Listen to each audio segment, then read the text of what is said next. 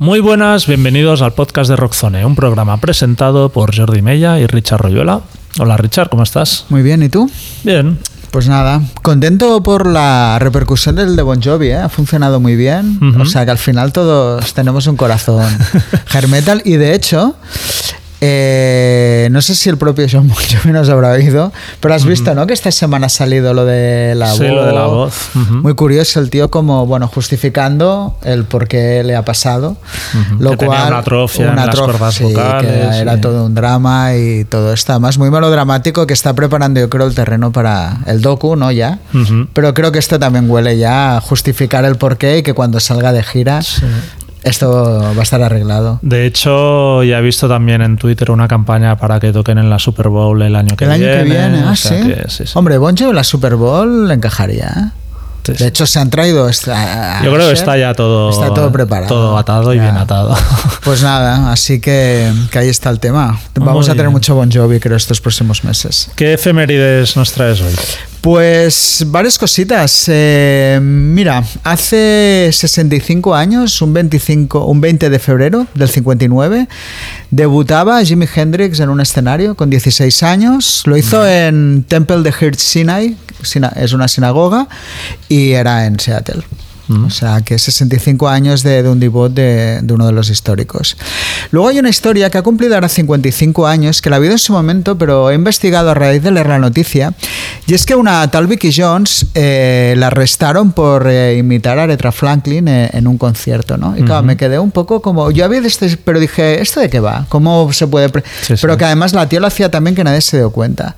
Y resulta que la tía, para ganarse la vida, se ve que cantaba muy similar, incluso tenía un look parecido, y iba a clubs a cantar. Pero es como diciendo que era Aretha que era Franklin. Aretha Franklin. Ah, un poco... vale. Como si fuera, pues, casi el equivalente a un tributo, no sé, algo así, pero sí que era como, claro, la gente tampoco tenía las imágenes. Entonces hubo un manager que se llama Level Hardy que se ve que vio uno de estos conciertos en bares o tal y, y- y como si nadie se, se sorprendió. Y le dijo, ah, pues vente a Filadelfia a tocar porque, mm, porque vas a tocar con Areta, que es el sueño, ¿no? Y así será un doble cartel de voces y llegó la tía y no había Areta pero se vio como forzada, me imagino una pobre mujer ahí del gueto, tal, y se vio forzada a hacer el concierto, pero realmente nadie se dio cuenta de que no era Areta en el bolo. Hostia. Pero obviamente luego acabó esto llegando a los abogados de Areta y tal, y ya la denunciaron y un poco al final fueron a por el O sea, era una digamos. impostora, básicamente, ¿no? Absolutamente, claro. Ujú. Era una impostora, pero que empezó un poco, que tampoco era una pobre chica. ¿Sabes? Que realmente hubo una, una mente maquiavélica que es la que fue el que instauró esto y que paró porque lo, lo descubrieron, si no, a saber lo que hubiera pasado. Pero es una buena historia. Sí, ¿eh? sí, sí. El 17 de febrero del 69, o sea, también hace 55 años, hubo la famosa sesión de Johnny Cash con Bob Dylan que grabaron en Nashville. eh, de la cual de todas maneras solo sale una canción que es Girl from North Country que estaba en Nash- eh, Nashville Nashville, Skyline. Que me parece, yo no soy un gran fan de Dylan o un gran conocedor, pero no es una de sus canciones más famosas que yo sepa. Bueno, ¿no? sí, ¿eh? sí, es de las conocidas. Es de las sí, conocidas. Joder, pues eh, he quedado mal ahora. de hecho, lo que pasa, el disco este es muy raro porque Dylan cambió totalmente el registro de, con- de cantar. O sea, yo cuando lo escuché por primera No vez. parecía digo, Dylan. No, no, no parece Dylan. Hostia, qué bueno. O sea, dices, me he equivocado de disco. ¿En no, serio? no, Sí, sí, sí. ¿Y que era muy country o tal o no? Tampoco. Bueno, pero más que por la música, te digo, es por el tono de voz. ¿Pero o qué sea, hace? ¿En plan Johnny Cash? ¿Está así voz grave o no? mm, Ya, escúchalo. Ya, Ya ah, verás. tengo trabajo. De hecho, está Lady Lady, Lady Lay está ahí. es de, Ah, es de ese vale, disco. Esta sí. la conozco. Vale, pues lo pues esto hace 55 años de, de esta sesión con Johnny Cash. Luego ahora estamos en semanas de Grammys y de premios. Eh, hace 45 años, el 15 de febrero, se bueno pues se los 21 la 21 edición de los Grammys. La he cogido para la curiosidad de ver lo que se va en ese momento. Y a ver, eh, los Bee Gees ganaron cuatro Grammys porque era la banda sonora de Saturday Night Fever, lo cual pues les pilló en plena fiebre, que incluido el álbum del año. eh, y Billy Joel con Just the Way You Are ganó el Record of the Year, bueno, la grabación del año que le llaman allí, y la canción del año. Y a Taste of Honey, eh, que yo no me acuerdo de ellos, ganó al mejor nuevo artista. O sea, esto es lo que había hace 45 años en, en los Grammys. Que de hecho, ¿tú sabes la diferencia entre Record of the Year y Song of the Year? Pues eh, no, la verdad es que siempre ha sido y nunca me para pensarlo, pero cuéntanos. No, o sea, Record of the Year se refiere a la grabación en sí. Entonces, quien gana el Grammy no es el. Bueno, el artista sí. Es el productor. Es el productor y tal. Y el, el intérprete también. Pero en canción del año ganan los compositores. Vale, ¿y, y qué se, claro, qué se Entonces, valora? hay cantantes que si no han participado en la composición, en Song of the Year no ganan No gana nada. Ujú. Ostras, hay, que hilar un poco fino, ¿no? De todas sí, maneras, sí, sí, pero- no sé muy bien por qué se originó esta diferencia, pero, pero Interesante. va por ahí. Supongo eso, que al haber intérpretes que no eran compositores y, Y los compositores que ganan a dos velas, ya me imagino que, claro, debe venir. Bueno, tiene raro, pero en otro lado tiene su lógica. Muy bien. Eh, pues el 14 de febrero del 84, hace 40 años, Joe Perry y Brad Whitford volvían a Aerosmith Ujú. y era el inicio de pues, una segunda etapa, yo creo incluso más exitosa que, que la primera. Y vamos a acabar con dos noticias de prensa rosa, que era eh, el 17 de febrero del 89, hace 35 años. David Coverdale se casaba con Tuami Kitain, una de las grandes parejas de, Del rock de del los rock 80, de los sí, sí. 80 y de tal, que, que era la bueno, modelo que salía en los en los vídeos de ¿no? White Snake, muy famosa. Bueno, de hecho también era la, en los dos primeros discos de Rat. O sea, en el EP, la famosa, siempre explica la anécdota, que las ratas eran de verdad Ujú. y cómo les iban por la pierna y luego estaba en el primer álbum también. y esto. Y luego esta me ha hecho mucha gracia, que no he podido resistirme. Hace cinco años, Kanye West, eh, un 14 de febrero, que es el Día de los Enamorados, contrató a Kenny G Mm. para que tocara en, en una habitación a, a Kim Kardashian llena de flores con el saxo y tal. ¿no? O sea, tú te imaginas la escena, que luego colaboraron juntos. A de ahí se ve que tuvieron buen rollo y colaboraron en, en un tema que se llama Use This Gospel. Pero, o sea, yo la escena de verte una habitación llena de rosas. Kim Kardashian, Kanye West por allí, G tocando el saxo. Que luego hay la conexión esta curiosa de G con Imperial Triumphant, que su hijo es uno de los músicos de Imperial Triumphant, la banda esta super friki de Ostras, metal también. Vale, Ah, esto no lo sabía. Sí, sí, sí. O sea que... Kenny G tiene sus G tiene balas guardadas, sí, ¿eh? sí, sí. Ya también aquello que hizo con Wizard moló mucho. O sea, parece que no le dice no a nada, ¿eh? No, parece buen tío. ¿eh? Sí, además a mí me cae bien, sí, sí, y esto.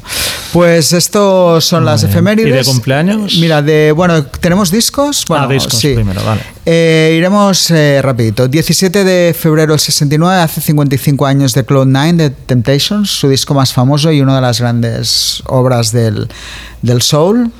El 15 de febrero del 74 cumple 50 años Bar de Deep Purple. Y el mismo día eh, salía All Borrowed and Blue de Slate, que quizá no es su álbum más famoso, pero sí es uno de los mejores, así que como fan me apetecía reivindicarlo. Tres días después, del 18 de febrero del 74, cumple 50 años del primer álbum de Kiss. Ujú. O sea que ya empezamos con los 50 aniversarios de Kiss. Y lo que puedes suponer. Y hace 20 años, hay 30 años ya de Crooked Rain, Crooked Rain de Pavement, un álbum que, bueno, soy yo todo, bueno, Sí, al sí, menos sí, Cut Your Hair es como uno, Uno de esos hits hits, de, de la música alternativa de los 90. Muy bien. Y de cumpleaños, pues mira, eh, cumple 70 años el día 18, John Travolta, Ujú. ya 70 años, ¿eh? El 16 de febrero cumplirá Ice-T 65 años, poca broma también. Ujú. El 19 de febrero del 69, o sea, hace 55 años, hacía Burton Sibel, el que fue vocalista de los grandes discos de Fear Factory. El 15 de febrero del 74, Mr. Lordi, 50 años, un personaje que siempre me ha hecho mucha gracia. Yo trabajé con él una gira y Ujú. me cayó muy bien. Eran antes de que pegaran el, el petardazo. El ¿eh? Estaban eh. ya ahí y la verdad era un tío muy majo. Y el 16 de febrero del 89, hace 35 años ya, Daniel. Hostia. Sea, van, que no es ni la más mayor, porque la mayor es este. Con lo cual, bueno, ya. De aquí poco, cuarentonas las cuarenta- Game, ya. ya, grupo de. Sí, sí, la verdad es que va pasando el tiempo súper rápido, ¿no? Que como parecía eran ahí jovencitas, Sí, lo sí. eran y ya no lo son tanto. Pero A ver si nos sacan discos, es lo que queremos. Muy bien, pues esta semana vamos a dedicar la tertulia a dos bandas relativamente nuevas que durante el año pasado han dado un salto en su popularidad realmente impresionante dentro de, de la escena del metal alternativo y, y, del rock en general. Hablamos de los ingleses Sleep Token y de los estadounidenses Bad Omens. Si seguís nuestro podcast os sonarán porque los hemos citado bastantes veces en, en la sección de charts.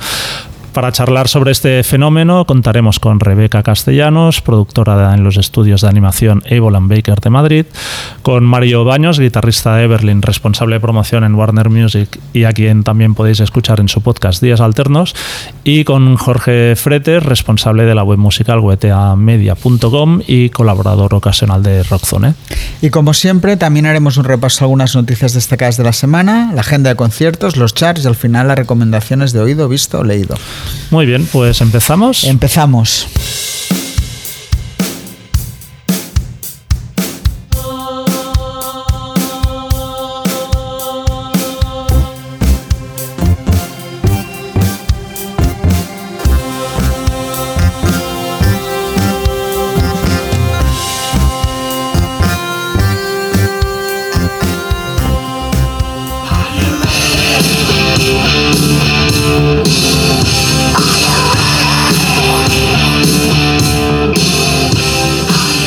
Pues empezamos con una noticia muy esperada, la confirmación de la gira de ACDC. El pasado lunes se desvelaron las fechas de su tramo europeo, que incluye una única fecha en España, el 29 de mayo en el Estadio La Cartuja de Sevilla. Las entradas para este concierto se pondrán a la venta a las 10 de la mañana de este viernes 16 de febrero a través de las webs de Live Nation y Ticketmaster. El Power Up Tour se iniciará el 17 de mayo en Gelsenkirchen, Alemania, y terminará el 21 de agosto en Dublín, Irlanda, ofreciendo un total de 21 conciertos. El otro misterio que se ha resuelto es qué formación acompañará a Brian Johnson, Angus Young y Stevie Young y serán Matlack a la batería, como ya hizo en el Festival Power Trip en octubre, y el bajista Chris Cheney, a quien hemos podido ver tocando con James Addiction, Alanis Morissette o Eddie Vedder. Richard, como fan de ACC, como lo, llevo muy mal, ¿eh? estoy, estoy en depresión profunda. Todo mal. ¿Qué quieres que te diga? O sea, como fan, sobre todo quizá porque me había, creo que ya lo dije cuando hablamos uh -huh. ya de me había hecho la idea de que esto iba a acabar como tenía que acabar con Phil Root y Cliff Williams, basado en nada, pero bueno, se habían grabado el disco, había como uh -huh. decir, bueno, pues todo se ha puesto en su sitio. Claro, a esto, a lo que vamos a ver, bueno, pues yo creo que hay. Ya dije que a mí no ver a Cliff Williams ya me parece como una catombe. Lo de Phil Root, eh, todo y que tengo muchas ganas de verlo con ello. Bueno, pues yo que sé, como ha sido más volátil su, uh -huh. su estancia en el grupo, pues aún quizá lo podía asumir, ¿no? Y creo que el tío este lo hizo muy bien en el Power Trip. Pero. Sí. La fecha me va fatal, pero fatal de mal. Eh, lo peor de todo es que es, ¿no? Que pues ir a ver. Yeah. O sea, que quizá lo mejor sería. Pero es que además hoy estaba bueno comentando y, y los rumores es que en el 25 van a volver de nuevo, que harán una segunda parte. Bueno, lo que es. Claro, yo ya también cuando se ponen, se ponen. Claro. ¿no? Yo pensaba que iba a ser una cosa como muy reducida, que creo que es lo que tendría que ser, y parece que la idea aquí es. Yeah. En fin, no sé. Aparte, ¿tú? bueno, hay aquello cuatro días entre todos los conciertos. Sí, o sea de hecho, en, realmente... en, en, en Sevilla hay como un segundo show posible. Posible. Otra, sí, me imagino que en muchas. Claro, otra realmente... cosa es que, bueno, ellos tampoco saben la respuesta del público. Que realmente es una incógnita, ¿eh? No sé muy yo bien. Creo que van a yo, creo que. que, que Falta ver el precio de las entradas. Las entradas pero... serán, bueno, carísimas. Uh -huh. Pero bueno, veremos a ver un poco cómo va la cosa. Pero ya no sabes, también dices, bueno, va, voy, es igual, me despido. Pero es que igual tampoco es eso. Yeah. Y la gira, bueno, el último la CC que vimos fue contigo en, en Marsella. Marsella. Uh -huh. Y igual a veces carse con aquel recuerdo porque aquello fue uh -huh. histórico. Pero no sé, creo que, que, es un poco ya forzado todo, pero al final siempre digo que los grupos tienen todo el derecho a hacer lo que quieran con su legado, su carrera, y aunque me tenga que comer a veces las palabras o no gustarme lo que hacen, sigo pensando que, que la opción es mía de ir o no ir, claro. Uh -huh.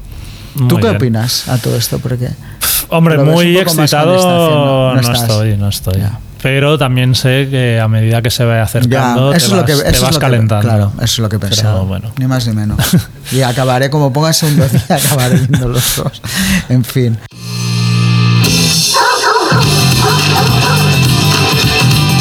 La segunda noticia está dedicada al Rock and Roll Hall of Fame. Esta institución ya ha dado a conocer los candidatos a ingresar a la ceremonia que se celebrará en otoño en Cleveland.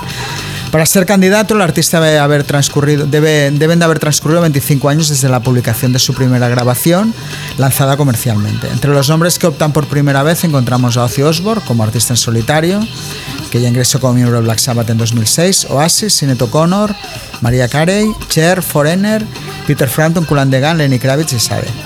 El resto ya habían optado anteriormente pero sin conseguir los votos necesarios. Eric Bien Rakim en 2012, James Addiction en 2017, Dave Matthews Band en 2020, Mary J. Blige en 2021 y a Tribe Called Quest en dos ocasiones, 2022 y 2023. En el mes de abril se darán a conocer de 5 a 7 artistas de entre los 15 nominados que recibirán ese reconocimiento después de recuento de votos emitidos por fans, más de mil artistas, periodistas y personas de la industria musical. Aquí está el gran morbo, es si se lo dan a Oasis y veremos a Liam Ah, y Noel esto. tocando juntos, ¿no? Sí, sé, yo es lo primero que pensé, no creo. O igual es el. Ya, también. No sé, todo puede Ya veremos, pasar, ya sí, veremos. y esto.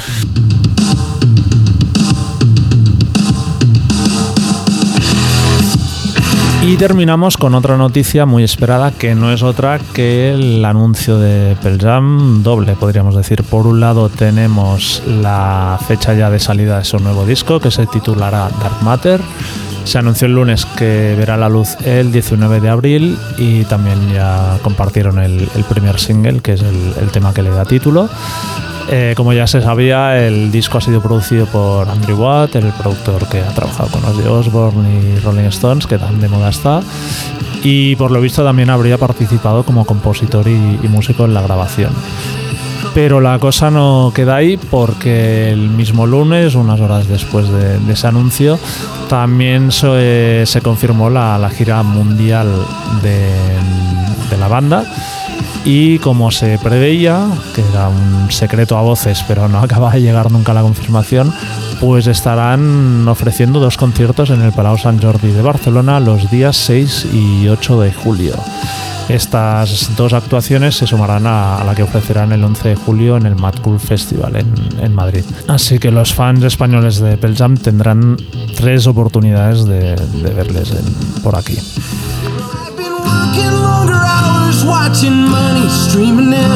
I've been trusting crooks and liars like I don't have any friends. I've been finding myself praying Pues vamos con la agenda de conciertos.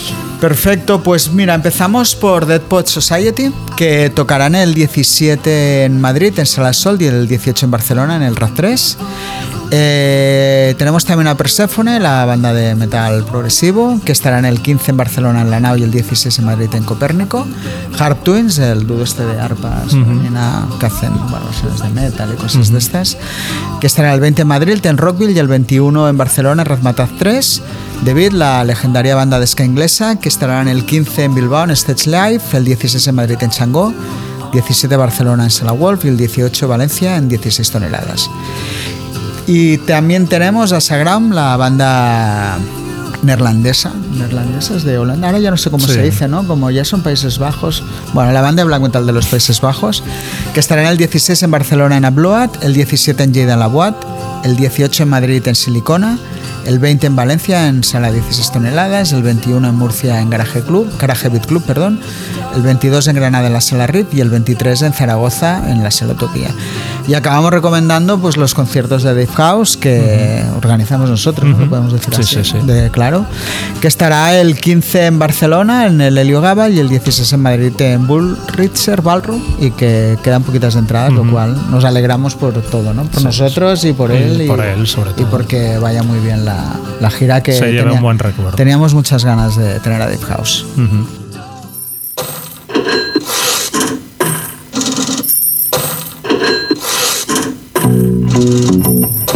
Pues vamos con la sección de los charts. Pues esta semana sé que los oyentes lo echarán en falta, pero de momento no nos han llegado asistencias, así que lo que sí tenemos son pues lo que sonaba pues este año en 1974, hace 50 años.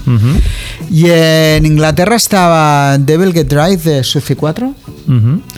En Estados Unidos estaba el Love Stems de Love Unlimited Orchestra. ¿Tú te acuerdas de esto? No, esta canción. Sí, es la canción, seguro. Era un tema instrumental que la oyes. De hecho, en la peli de, de Red Cross eh, sale. Ah. sale el tema. Seguro que ya digo, si lo oyes. Esto era la banda de acompañamiento de, de Barry White, la, banda. O sea, sonido Filadelfia. Sí, sí, eso, ¿no? exacto, un tema así disco, tal, sí, sí, absolutamente.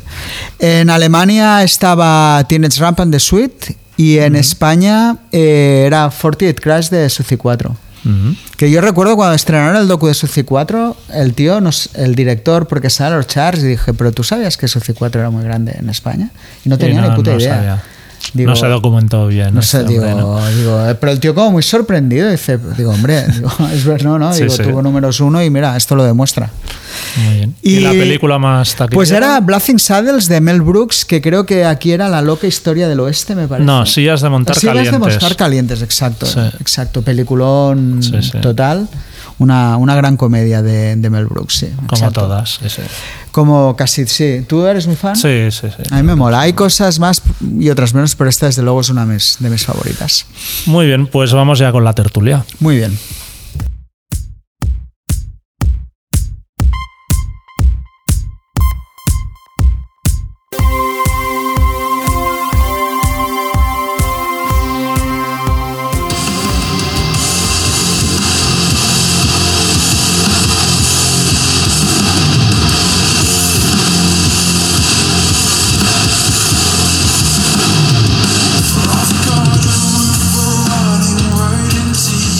Para charlar sobre Sleep Token y Bad Omens, hoy vuelve al podcast Rebeca Castellanos, productora en los estudios de animación Evolan Baker de Madrid. Hola Rebeca, Hola chicos. ¿qué tal? También repite Mario Baños, guitarrista de Everlyn, responsable de promoción en Warner Music y a quien también podéis escuchar en su podcast Días Alternos. Hola Mario. ¿Qué tal chicos? ¿Cómo estáis? Muy bien.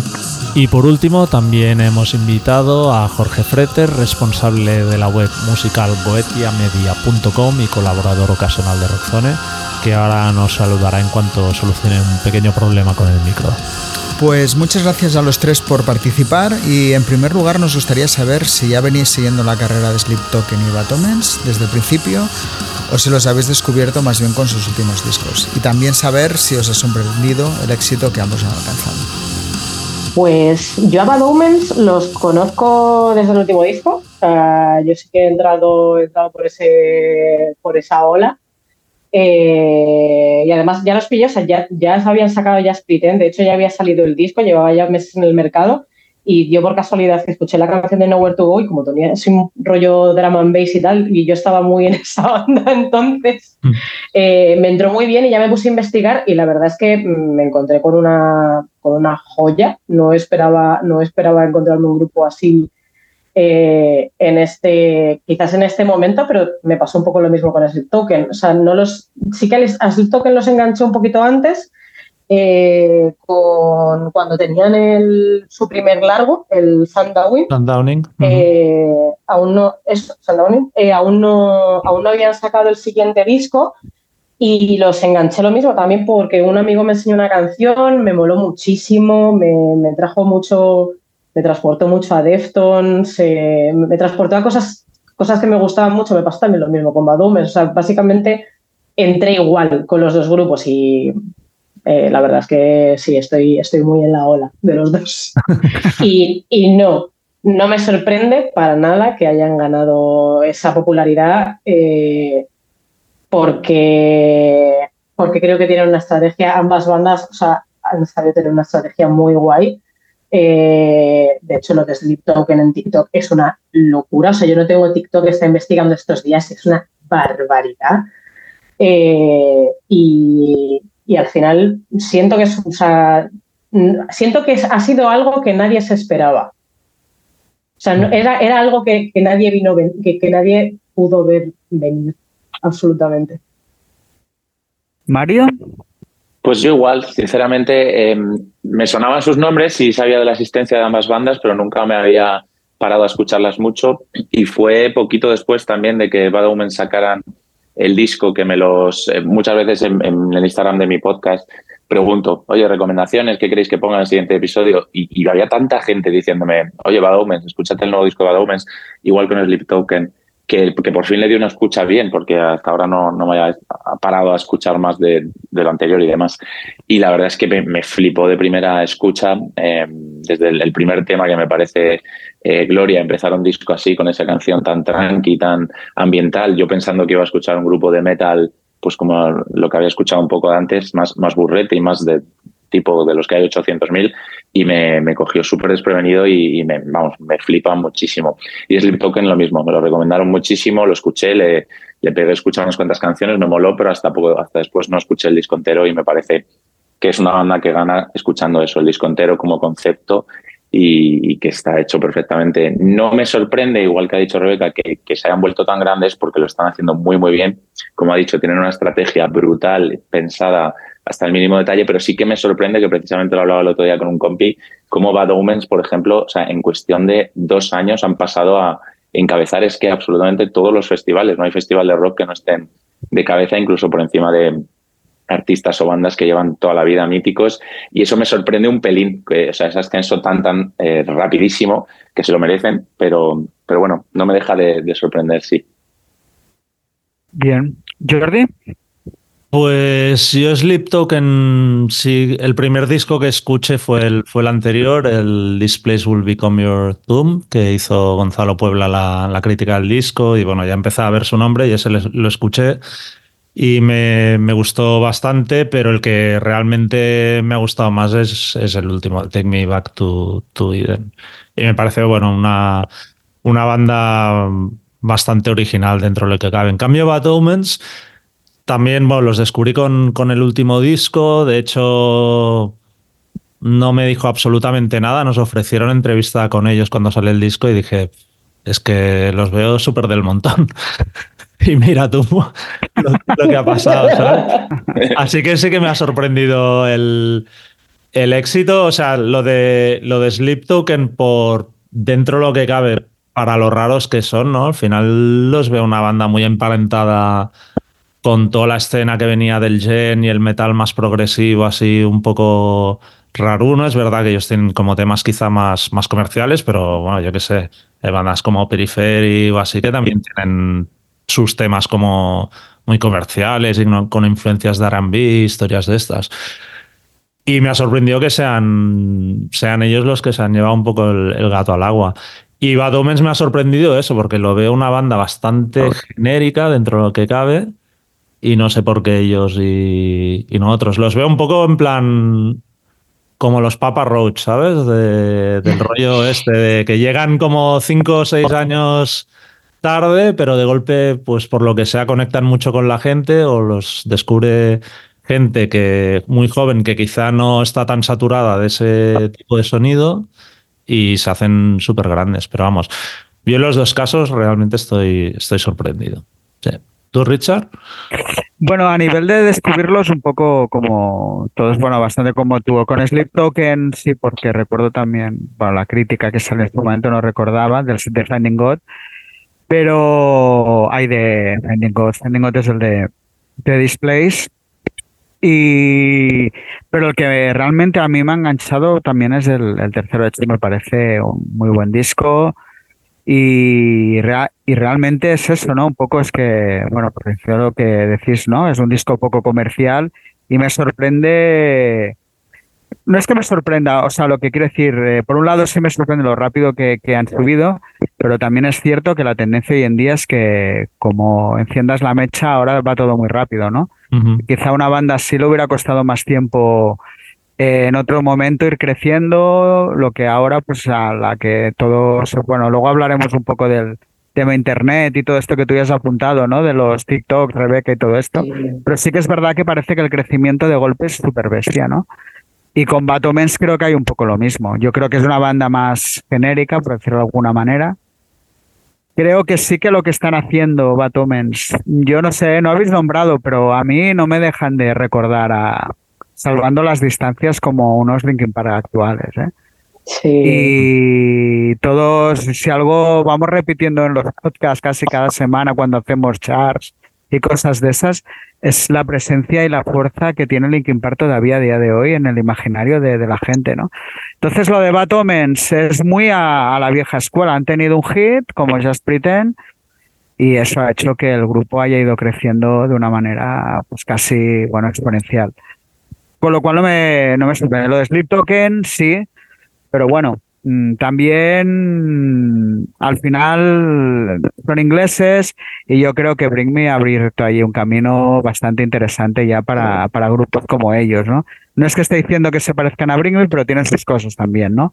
Entonces, bueno, yo creo que hay, que hay también un camino abierto que ha hecho que, el grupo esté creciendo de, de la manera que, que, lo esté, a pesar de, de que no es de una banda comercial para nada. Jorge, que ya está por aquí. Claro, a ver, en el caso de Sleep Token, sí que fue casi desde el principio. Eh, más que nada porque, bueno, del EP que sacaron primero, poco. Pero ya con Soundowning, que es el, disco debut, sí que ya se escuchaba bastante sobre ellos, eh, más que nada porque ya iban de teloneros de, de, bandas que a mí personalmente me gustan mucho, como Perturbator o Motorpsycho. Ya en las giras europeas de esas bandas, ellos iban ya de teloneros eh, teniendo el, el, EP antes de sacar Sundowning, ¿no? Y ya, ya veías que iban a festivales como el Reading o el Leeds.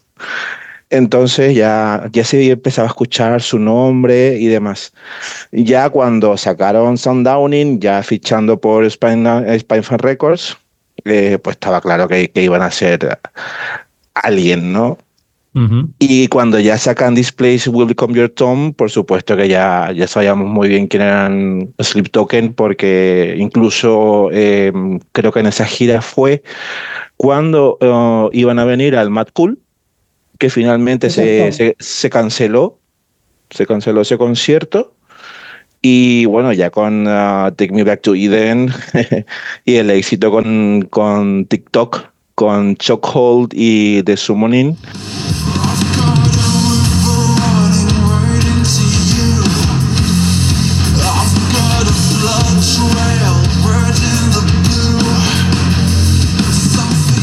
que ya todo el mundo se volvió con ellos, ¿no? Eh, Corey Taylor alabando a la banda y, y Will Ramos también, de Lorna Shore, así que digamos que lo de Sleep Token creo que fue casi desde el principio, pero porque tuvieron el, el apoyo de casi toda la industria, es decir, eh, escuchabas a diario hablar de ellos en, en Metal Hammer de Reino Unido y, y demás. Uh -huh. Con Bad Omens sí que fue eh, posterior. Porque yo recuerdo que Bad Omens al principio no eran los Bad Omens de ahora. Es decir, yo creo que del disco debut eh, eran como una banda más de, de metalcore de, de, de, Sumerian Records. Y si escuchas los dos primeros discos de, de Bad Omens, eh, es eso, era un, un metalcore más genérico. No fue hasta este último disco donde realmente empiezas a escuchar bastante de Bad Omens y y aunque ya me sonaba a mí el nombre de la banda y había escuchado los dos primeros discos, no es hasta The Death of Peace of Mind donde realmente pues empiezas a profundizar y a decir, ah, vale, no es otra banda más de metalcore, ¿no? Entonces yo creo que eso, que, que con Bad Omens ha sido ahora y sobre todo con el, con el éxito que han tenido con Just Pretend en TikTok y Sleep Token desde casi desde el principio. Pues si os parece, vamos a centrarnos ahora en Sleep Token y luego lo hacemos con Bad Omens. Oficialmente Sleep Token se formaron en Londres en 2016 y publicaron su primer disco, Sundowning, en 2019.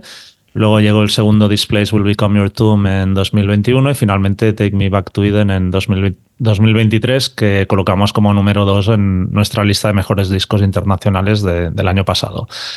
¿Cómo habéis visto su evolución en este tiempo a nivel musical? ¿Veis mucha diferencia entre el primero y el, y el último? ¿O les veis una línea muy parecida? Mario. Yo el primero, la verdad es que casi no lo he escuchado, he escuchado más a partir del segundo. Y este último, por supuesto, es el que más le he dado y me parece el mejor con diferencia. A mí, la diferencia quizá si luego vamos a hablar de Bad en el caso de Sleep Token, yo creo que musicalmente no hay tanta diferencia, no hay tanta evolución, no hay tanto cambio de, registro, pero sí que es verdad que para mí el tema del concepto del último álbum como un todo, como un universo propio, eh, es, es, lo que para mí es súper significativo de este último disco, aparte por supuesto de las canciones. Pero la producción es parecida, la han mejorado, eso sí, la producción es increíble, la experiencia completa la han mejorado bastante respecto al anterior disco, para mi gusto. Y, todo el tema de, por supuesto, de, de los disfraces, de, la, de, ser anónimos y tal, es, es, lo que hace parte muy, muy, muy importante de todo el proyecto, aparte, como digo, por supuesto, de la música, que es bestial. Eh, pasar de esas partes tan ambientales como hacen, como habéis dicho, de un estilo más progresivo que no es tan fácil de escuchar, y, y cómo está todo tan bien cogido, cómo está todo tan bien hilado, no hay nada que sea gratuito, voy a meter una parte aquí bestia, eh, porque me apetece y punto. Me parece que está todo muy bien traído, las partes que son bestias suenan muy bestias y muy bien tocadas, o sea, las partes estas que son como breakdowns o incluso las partes Doom, y luego lo otro es, es de, una, de una belleza increíble, hace mucho la, la parte vocal para mí, eh, con esa voz impostada, así como grave, dando todo un misterio muy, muy bueno. Me parece que, que, que no es tanto cambio el que han hecho, pero sí que han llegado a su punto de máxima excelencia, al menos por ahora para mí en este último disco. Rebeca. Yo, yo siento que sí que sí que tiene una línea continua. O sea, no sé si, no sé si esto es invención del público o es algo dicho por ellos, porque como hay tanto misterio y misticismo en torno a la banda, eh, el tema de que es una trilogía. Uh -huh y que, y que, se, tienen, y que se tienen que escuchar en su, en su conjunto. De hecho, no sé si es la última canción del, del último disco, eh, tiene creo que algunas líneas que son exactamente iguales que, la primera del primer disco. O sea, eh, no le veo tanta diferencia, sí que veo un refinamiento en su estilo. Sí que veo que tenían un objetivo, sí que veo que tenían un, una idea de concebir su música concreta eh, y que simplemente han ido refinándolo y también adaptándose un poco al, tiempo, porque no olvidemos que no solo Sleep Token eh, arriesga. Ahora mismo estamos en la era en la que existe un grupo como Policia, que no es tan masivo, pero es muy innovador. Eh, mismamente, grupos como Spiritbox están haciendo cosas con Megan Thee Stallion eh, haciendo un remix de una canción, Lilus Bert, que es un trapero típico clásico de Estados Unidos, colaborando con Bring Me the Horizon, la mitad de su disco es, es, tiene componentes de, bastantes componentes de metal.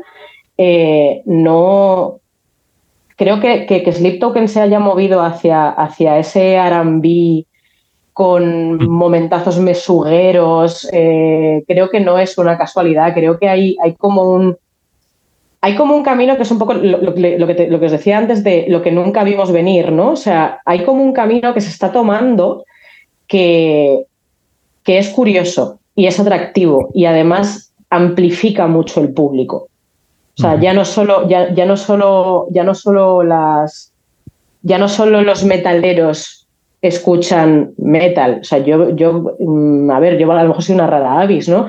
Pero a mí me flipa escuchar drum and bass, me encanta escuchar techno, me encanta escuchar eh, música comercial, súper comercial estadounidense, tipo Cardi B, la misma amiga Andy o sea, me gusta escuchar todas esas cosas y que en el metal, que también es un, es quizás el género que más escucho, que estén empezando ya a trastear con estas cosas, a arriesgar, a, a no tener miedo a, a que les digan, eh, es que esto es metal, es como, no, no lo es, es pop, ¿vale?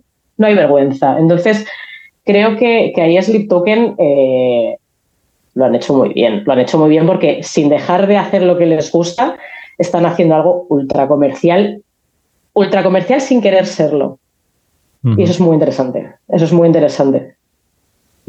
Jorge, ¿cómo has visto tú la evolución musical de Sleep Token? Sí, yo estoy de acuerdo con Rebeca. Eh, de hecho, creo que Sundowning eh, a mí personalmente me suena mucho más metal y mesuguero, como, como dice Rebeca, que el resto. Eh, si pone los tres discos juntos, sí que se nota que es una trilogía, que hay una evolución, pero yo creo que eso tiene una explicación por, más bien por la gente con la que estaba trabajando Sleep Token en los dos primeros discos, en, en Sundowning and This Place Will Your Tomb, que es el productor ¿vale? Si, si buscáis, vais a ver que, que Sleep Token estaban trabajando con, con George Lever. Y si buscáis, eh, pues, quién es George Lever, es el productor de bandas como Monuments, por ejemplo, o Load, que, que Sleep Token salían de gira con esta gente. Y suena a eso, suena mucho más progresivo. Si escuchas los discos y escuchas las baterías, sobre todo, te das cuenta que, que, sí, que sí, que esta gente viene del metal, está claro. Tienen un alto componente pop, sí, pero era como un, un pop progresivo, como puede ser Leprus, por ejemplo. Uh -huh. Y en este último disco, en Take Me Back to Eden, ya no solo que mejoran, se nota que hay mucho más dinero para tema de grabación y todo eso, sino que hay alguien nuevo detrás, que es el, Carl Brown, el productor. Y claro, este tío trabaja con peña como While She Sleeps, Tribune, Ballet for My Valentine. Son todas bandas que empezaron haciendo una música mucho más metal y agresiva y han ido suavizando su sonido. Y se nota también en este último disco, ¿eh? cosa que no es mala. A mí me parece una genialidad. A mí un me río mucho con un colega me dice, es que en este último disco suenan como si Imagine Dragons hiciesen metal. y suena así. Y la verdad es que han dado en el clavo con, con eso. ¿eh? O sea, han enganchado a un montón de peña que no tiene nada que ver con el metal y puede que sea su primera banda que suene a algo así. Y puede ser el, pues, la puerta de entrada para escuchar muchas más bandas que hacen este rollo. ¿Tú, tú Richard, cómo has visto la evolución? Bueno, un poco para no alargarme en la línea. Yo creo que Rebeca lo ha dicho. Me parece que es una banda que desde el principio tenía claro lo que quería hacer. Otra cosa es que tuvieran los medios y a veces lo puedes tener en la cabeza y todavía no ser o no tener la suficiente experiencia para hacer eso que a lo mejor tú tienes en tu cabeza, ¿no? Creo que un poco Bessel y el batería, ¿no? Creo que es el otro que hace los temas. Son como dos tíos con los conceptos ya muy claros desde el principio por lo que he oído del grupo sin haber estudiado a fondo su discografía y tal. Pero sí que me da la imagen, ya el concepto de la imagen y de todo, ya demuestra que hay un algo desde, desde el principio, ¿no? Y lo que sí que creo que a estas alturas no creo que sea ni una banda de metal ya con este disco. ¿eh? O sea, creo que las etiquetas están, aunque sí que el entorno y mucha gente que trabaja con ellos es de metal, yo creo que el grupo vaya hacia, bueno, también es verdad que en muchos casos los estilos se difuminan y creo que Sleep Token es un muy buen ejemplo de esto, ¿no? De que sí que es verdad que buena, pero sea un fan del metal clásico o incluso metalcore y tal, dudo mucho ya que le pueda a lo mejor en muchos casos atraer a un grupo como Sleep Token. Creo que, que es un sonido, supongo que ahí está la clave del éxito, ¿no? En, en, aunque no sean comerciales, sí que tener un, un sonido, un tipo de canciones que, que le pueden gustar a, a mucha gente. Uh -huh. Jordi. Sí, yo también, por no repetir o insistir en lo mismo, muy de acuerdo con, con Rebeca de que se han ido refinando. Yo creo que cada disco es un poco mejor que el, que el anterior. Pero es verdad que escuchando así en retrospectiva el, el primero, Sundowning, yo que sé, hay una canción como Levitate, que es una balada así con piano y la voz grave, casi parece Anthony and the Johnsons, pero en versión un poco más metal o oscura. Your body is mostly blood, like water, a perfect flood. Pero que esa idea, yo creo, el concepto de, de mezclar todo eso ya, ya, estaba desde el principio. No era en plan una banda simplemente de, metal progresivo, sino que, que, estaba claro que tenían como muchas influencias distintas. Y yo creo que cada vez las han ido encajando las piezas del puzzle un, un poquito mejor.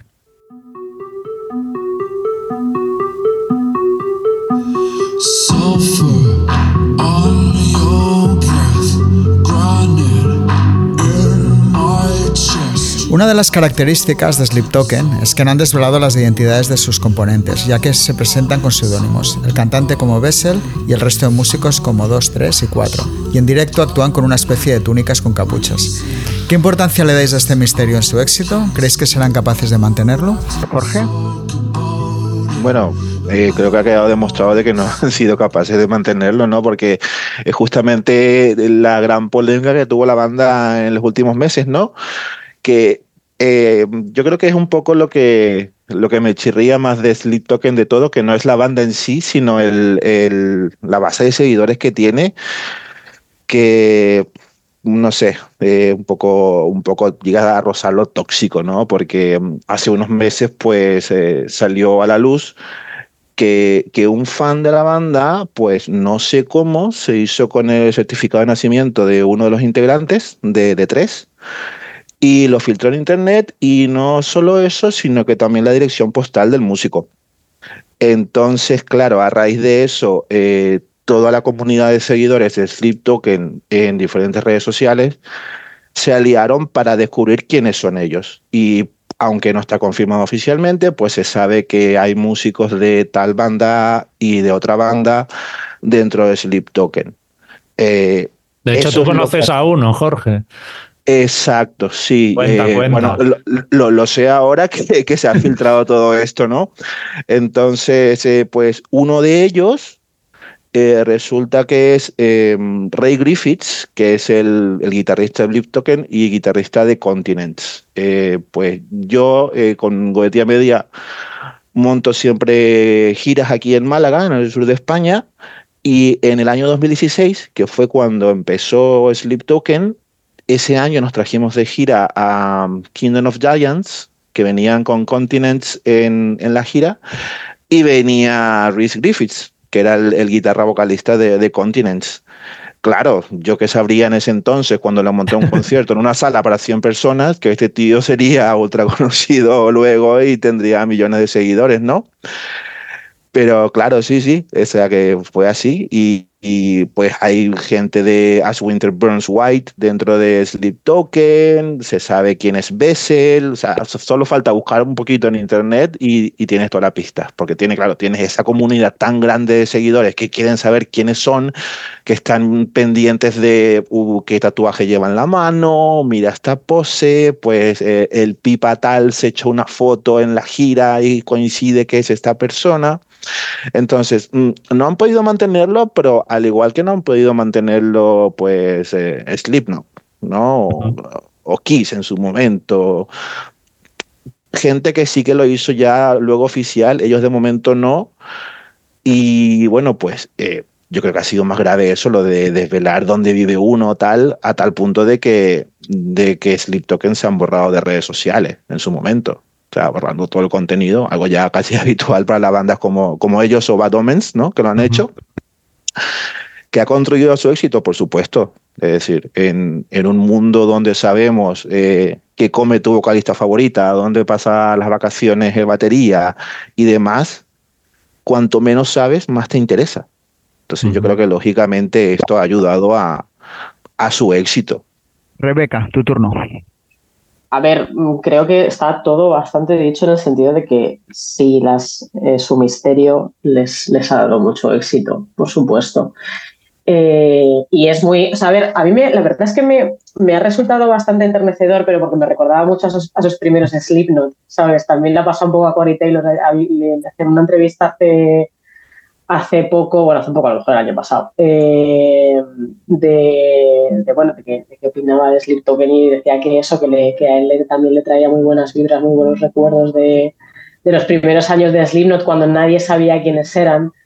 Eh, entonces creo que eso, joder, ha tenido, para, a mí me ha dado mucha ternura y me me ha traído también como decir, joder, ojalá pudieran mantenerlo, ¿sabes? Es decir, tío, que que realmente esta banda eh, pueda mantener esas cosas, pero es que en un mundo en el que todo el mundo está tan conectado, que todo el mundo está tan pegado a las redes sociales, que un poco lo que él decía, ¿no? De, eh, que es inevitable que la gente esté stalkeando a saco, que es que parece que la gente ahora ves como la CIA, ¿sabes? O sea, saben todo de ti, intentan saberlo todo de ti, lo que cuántas horas duermes, cuántas veces dos o tres veces al día, o sea, es es brutal, o sea, es brutal. Y yo, por ejemplo, entiendo que, que, claro, o sea, aquí es donde, donde viene efectivamente el tema del fandom tóxico. O sea, tío, son seres humanos. O sea, por mucho que vayan con el rollo de soy el receptáculo de una deidad llamada sueño, bla, bla, bla. O sea, por mucho que te, que te creas esa, ese cuento, es como, tío, es un ser humano. Por Dios, ¿a ti te, gusta, a ti te gustaría que estuvieran filtrando tu partida de nacimiento con tus datos personales? No, ¿verdad? Yo no sé, o sea, la gente está muy loca. Yo supongo, a ver, yo supongo que al final en todas las épocas ha habido este tipo de fandom chungo, ¿sabes? O sea, no, no sé, o sea, vosotros que habéis vivido más los 90, no sé qué, qué banda, por ejemplo, podrías decir, madre mía, o sea, esta gente le, les trepa por, la, por las paredes de, de- de sus casas, ¿sabes? Para, Bueno, a ver, a Eddie Vedder y Cobain y todo Ni- esto les Nirvana pasó. es el ejemplo de eso, claro. Claro, claro, claro. O sea, de, de- de- además de un fandom muy mal gestionado eh, y, y- y gente que realmente no quería ser tan famosa, ¿sabes? Que solo quería música. Entonces, eh, a ver, es- o sea, yo creo que psicológicamente es un palo, ¿sabes? O sea, psicológicamente tiene que ser un palo que al final in- han intentado cuidarlo, pero es que es inevitable. Es que es era inevitable que se, que se filtrara. Si ya fíjate, si ya Slipknot se filtró y no era la época todavía del, Ujú. ultramedia que tenemos ahora, eh, pues ahora era, era, era, era inminente. Y aparte, o sea, quiero decir, también si sabes buscar, si sabes buscar, eh, acabas mm, encontrando documentos de autorías. Entonces, es que si sabes buscar, lo encuentras. O sea, no, o sea, es ponerle un poco de sentido común a veces, ¿no? Porque yo entiendo que una fan loca no va a decir, ah, pues si miro los derechos de autor, o sea, a lo mejor es darle una- tiene que pensarlo un poco más, ¿no? Pero ese es un tema, ¿eh? Es un tema y es una pena que se haya filtrado su identidad, la verdad. Le pasó un, poco- un poco a Ghost con Papa Emeritus, ¿no? Con el tema de las autorías y demás. Así, así se descubrió que era él, ¿no? Exactamente. Mario, ¿cómo lo ves? A mí, a mí me parece una parte bastante importante de, su éxito, eh, obviamente acompañado de todo lo demás que hemos hablado antes, de la música, de, los visuales, de todo lo cuidado que está el concepto en general. Em, yo creo que aunque se sepa, aunque ya se sepa las identidades, que, que, por cierto solo añadir respecto a esto del fandom, que no sabía esta historia que contaba Jorge, sabía que había, había habido algo, pero no sabía que se habían revelado ya las identidades. Yo no sé a quién le puede interesar si de verdad es un fan eh, buscar las identidades, porque para mí es una parte, eh, una parte bastante guay de, este proyecto, no saber quién son, todo el misterio que se rodea y es como una persona que, que no sé, que le gusta ir al final de la peli directamente a verla o que se la cuenten, no sé por qué la gente hace esto. Pero bueno, Slipknot al menos tuvieron la oportunidad de jugar un poco con ello, con el vídeo de Before I Forget, todo esto. Ellos me da que no van a tener esa posibilidad a lo mejor, pero igualmente se sepan las identidades o ya porque en algún momento tendrá que pasar eh, deberían seguir con ello. O sea, no es lo mismo ver la banda esta con este concepto, como digo, tan, tan marcado que es, es parte de, de, su visual, una parte muy, muy, muy imprescindible de su visual, que verlo sin ello. Yo cuando Corey Taylor se sube al escenario con su proyecto en solitario tocando temas de Slipknot, lo canta igual, lo puede sonar bastante parecido, pero es que no tienen nada que ver. Slipknot es todo el paquete, verles con las máscaras, eh, aunque sepas quiénes son, pero, pero tú al final estás viendo el visual y eso es lo que te impacta. Aquí me pasa lo mismo. Espero que, que no cambien esto, que sigan eh, con, o que le den una vuelta a lo mejor en algún momento dado, como hicieron Slipknot cambiando las máscaras, cambiando tal, pero, pero que sigan, que sigan con ello porque para mí me parece básico o, o súper importante para, para, para el éxito de esta banda que siga. Bueno, ya, ya, lo han hecho, de hecho, el tema de cambiar eh, el look. El cuando look presentaron, cuando presentaron el Taking Back to Eden, hicieron un concierto, el, el, más grande que han hecho hasta ahora en, en Londres. Ahí presentaron máscaras nuevas. De hecho, son máscaras muy, muy Slipknot. Las sí. nuevas. Sí, sí. Hombre, está claro que no han inventado nada. O sea, venía antes que Slipknot y, como habéis dicho, Ghost y un montón de bandas que hacen eso. Pero es verdad que, que en este caso está justificado eh, por todo el, el, misterio de la música en sí, de, lo, y el, de los visuales y todo eso. O sea que yo, yo seguiría con él. Sí. Yo siempre. Sí. Jordi, ¿algo a añadir?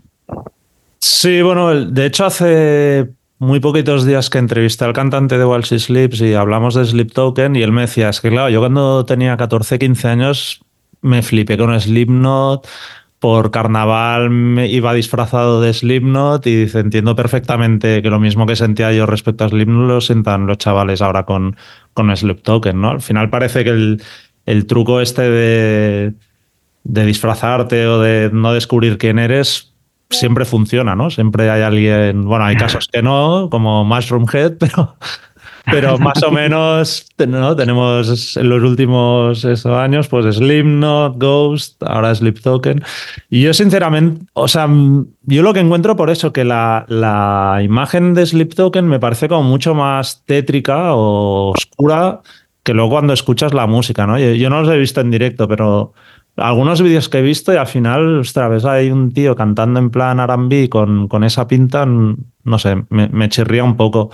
Y me imagino que igual viendo que es inevitable que, que, se sepa quiénes son, igual ahora que han terminado como esta trilogía, aprovechan cuando saquen el próximo para cambiar el concepto y yo creo que quizá deberían ir un poco hacia donde, bueno, donde han estado Tool siempre, ¿no? Al final Tool es un grupo que se sabe quiénes son y y ves sus caras en concierto y tal, pero el elemento lo hacen de una manera en que no, el foco no está puesto en ellos, sino más en la música y en los visuales y todo eso, ¿no? Creo que es un buen equilibrio entre no tener ahí que, que ir con túnica todo el día para que, para que no se sepa quién eres y a la vez presentar un directo en el que no es el culto a tu persona y si eres guapo o eres feo, sino que la música está por encima de, de, eso, de tu físico, de tu, tu identidad. Sí, no, yo lo que, no sé si os pasa, yo de los igual, no les he visto en directo todavía, pero he visto muchos vídeos de ellos. Mm. A mí lo único que me choca, que sé que es inevitable porque obviamente van a tocar en muchos festivales y no pueden elegir esto, es verles de día, tocando de día, a plena mm. luz del día, me, me choca muchísimo, mm. me parece que, que hace que pierda bastante el, el, espectáculo. Evidentemente, ya como digo, no, eso no lo pueden cambiar, no van a pedir solo tocar de noche, pero ahí me parece que, que penaliza bastante. Sí, agosto bueno, pasa exactamente lo mismo, sí. Ya, exacto. También hemos visto a de día o lo seguimos viendo y al final sí. todo acaba. Se supone que se tiene que aguantar un poco por los temas, no, no solo por la imagen, aunque sea un grupo, pues eso de con una imagen muy fuerte, ¿no? Pero bueno en el momento en el que están, eh, dudo que les veamos de día, al menos aquí, que va a ser la primera vez que toquen, ¿eh? que ya han intentado tocar dos veces.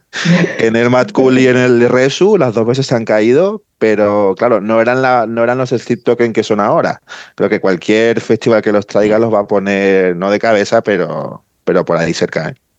Es un poco al su imaginario, ¿no? Es como es como, una, como un, un, culto oscuro, una misa oscura. A mí, a mí esas cosas me recuerdan mucho a, a, a, Tiene ciertos elementos estéticos muy de una banda de black metal, ¿no?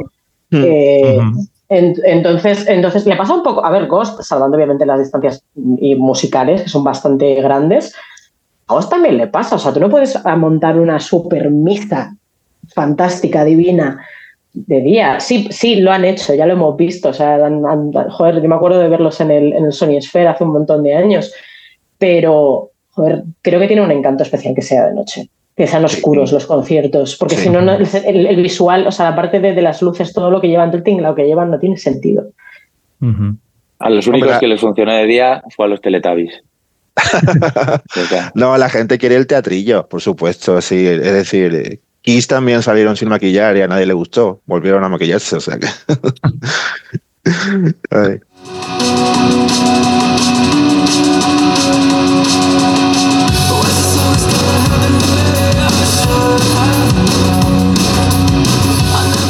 Pasando a Batomens, se formaron en Richmond, Virginia, en 2015, y también han publicado tres discos, un homónimo en 2016, Finding God Before God Finds Me en 2019 y The Death of Peace of Mind en 2022.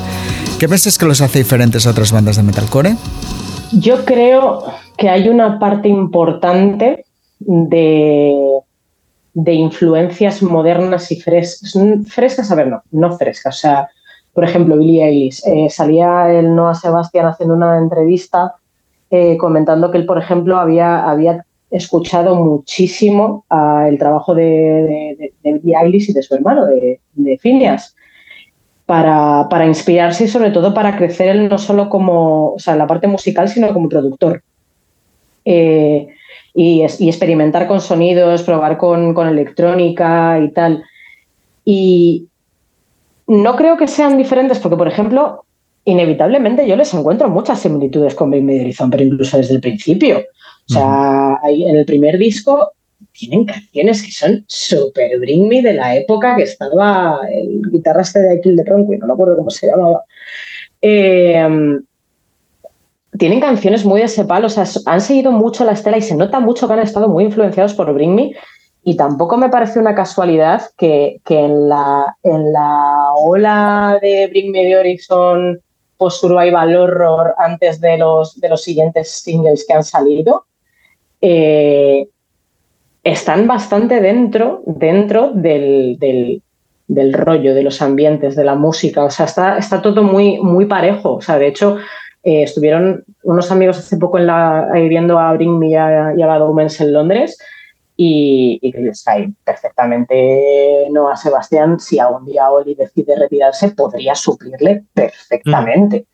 ¿Sabes? Podría, podría ser perfectamente el suplente de, Oliver Sykes a futuro.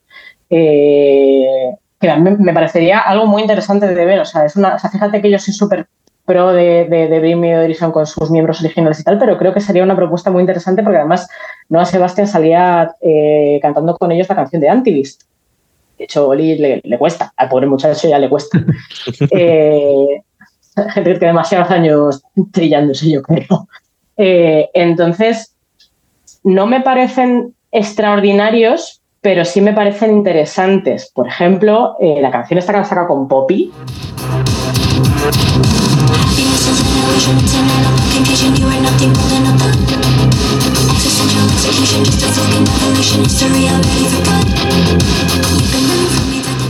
Tiene elementos chulísimos, o sea, eh, tienes momentos que es una canción eh, de la rave del principio de la película de Blade y tienes momentos que, es una intro de anime, es un anime tipo cyberpunk o sea, tienen ahí un, imaginario, ya no solo, por ejemplo, en, el, en, la, en la música, también se apoyan mucho de todas las influencias que estamos digamos, como, como atesorando, porque Bring Me the Horizon también tiene una canción muy rollo anime, que es la de Kingslayer con Baby Metal, ¿sabes? O sea, veo que una banda está siguiendo la estela de la otra, pero sí que es cierto que a mí me han, a mí me han cubierto mucho un espacio que Bring Me the Horizon sí que me estaba empezando a dejar, porque cuando sacaron la canción esta de, de Die For You, dije, tú.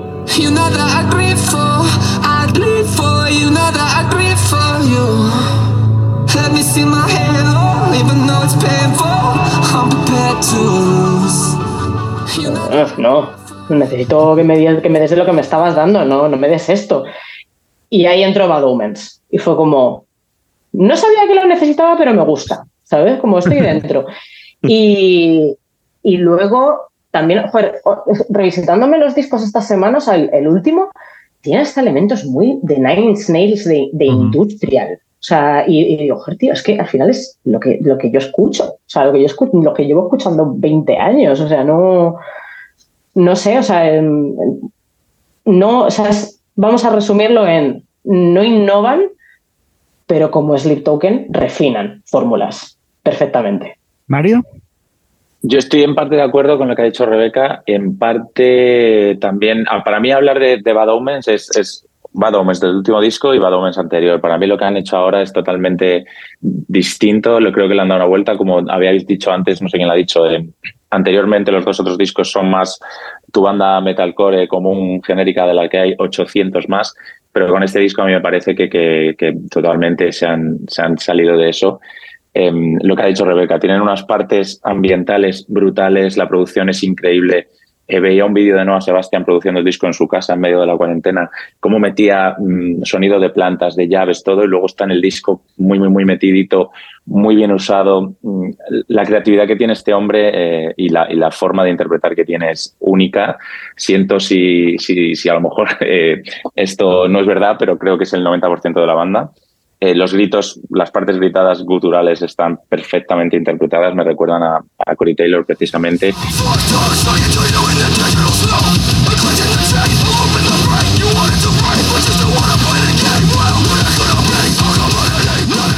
Y toda la parte eh, a mí es lo que les diferencia, toda la parte que hemos dicho está ambiental, toda la parte de, jugar con esa profundidad, con los falsetes más modernos eh, que ha comentado Rebeca también, que puede ser influencia de, esta música de Billie Eilish, de, que también lo están haciendo otras bandas como Nothing But por ejemplo, muy bien, juega mucho con los falsetes.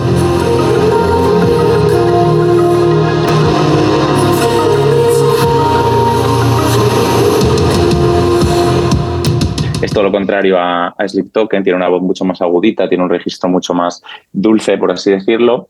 pero le da a cada parte lo que necesita y, son canciones, al contrario que Sleep Token, menos progresivas, más para radio, eh, pero que igualmente normalmente una, una, banda así no la escucha todo el mundo y están consiguiendo lo que hablábamos antes, que, que, sea una banda que ahora mismo esté petando en TikTok, el, el single, que curiosamente además de Pretend ha sido el último vídeo que han sacado, porque han sacado 30.000 vídeos, si el último es una canción perfecta de radio que podía haber hecho, eh, pues no sé, Dualipa o Ed Sheeran, y me parece que lo tienen absolutamente todo y sobre todo eso, eh, está lo mejor en la producción del disco, que, me parece totalmente sublime, aparte de, las canciones, claro que hay que tenerlas también.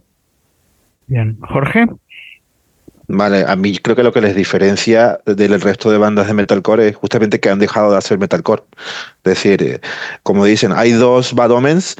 Están los Bad Omens del, del disco homónimo y del Finding God Before Gods Find Me, que eso era cualquier otra banda que hubiese en el catálogo de Sumerian, sonaba eso. ¿Vale?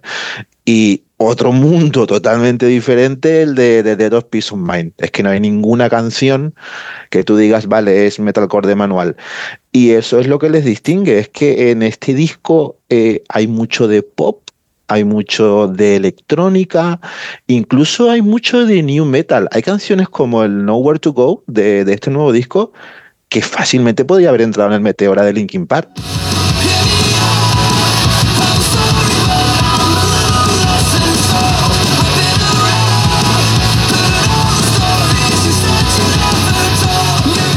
Y, lo hacen muy, muy bien.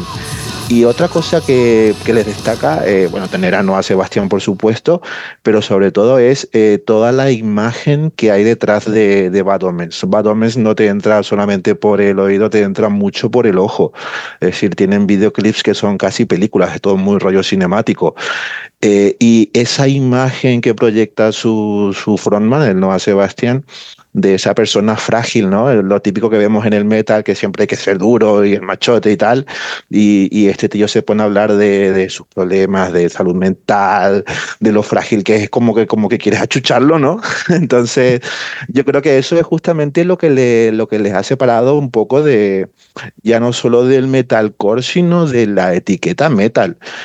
Y a lo mejor es lo que más le chirría a los true metaleros, es eso, es decir, porque constantemente nos están bombardeando con cosas de Bad Omens, como metiéndoles como las promesas del metal. Pero y a lo mejor hay que preguntarse hasta qué punto esto es metal, que no es malo, ¿eh? A mí el, último disco me encanta. Jordi. Pues bueno, como he dicho antes, a mí tan originales y tan tal no, no, no me parecen. Creo, Además, el último disco decían en plan, no, queremos hacer, pues eso, como juntar partes metal con The Weeknd, ¿no? Citaban mucho a The Weeknd como referencia, pero a mí las partes pop, para mi gusto, les falta un poco de gancho. No creo que las melodías. O sea, me equivoco yo, estoy seguro, porque es evidente que están triunfando a saco, pero a mí las melodías las encuentro que no tienen como nada especial o nada, nada original. Y, al final, todos los referentes que habéis citado, en plan, pues eso, música industrial, ¿no? Nine Inch Nails, Linkin Park, tal, mm, no me resulta especialmente nuevo, incluso dentro del metalcore, porque empezando por Bring Me, vi hay otras bandas que han cogido esas influencias y las han incorporado. De hecho, el, el metalcore ha acabado siendo el new metal otra vez. O sea, se le ha, dado como la, vuelta y ha acabado ahí.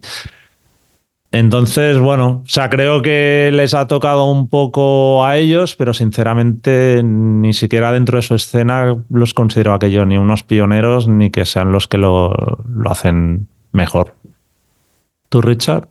Bueno, estoy bastante contigo, ¿eh? no, no les veo este punto de, de romper o quiero decir, es la evolución de, de, otras bandas que se han vuelto más comerciales, han sabido dar en el y, y, ese es el mérito de ellos. ¿no? No, no creo que musicalmente supongan ningún tipo de, de revolución o de cambio, de no sé, bueno, no les veo, es que igual me pasa un poco, ¿no? Que tampoco les veo nada por lo que, que realmente digo, esta banda es especial. Sí que es verdad que, el mérito está en que han sabido leer súper bien la jugada y saber lo que tenían que hacer. Y eso ya es un mérito en sí mismo.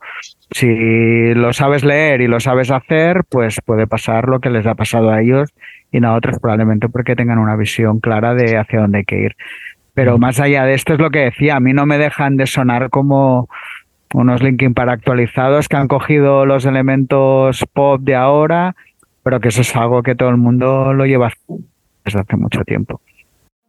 I'm not afraid of the war you've come to wage against my sins. I'm not okay, but I can try my best to just. Bueno, a ver, hemos citado varias veces a Just Pretend, ¿no? El gran hit de Bad Omens, que, bueno, hasta el momento, que igual ahora ya han superado esas cifras, pero cuando he escrito el texto llevaban 169 millones de reproducciones en Spotify, y en YouTube el videoclip tiene más de 16 millones de visualizaciones, el audio 17 millones.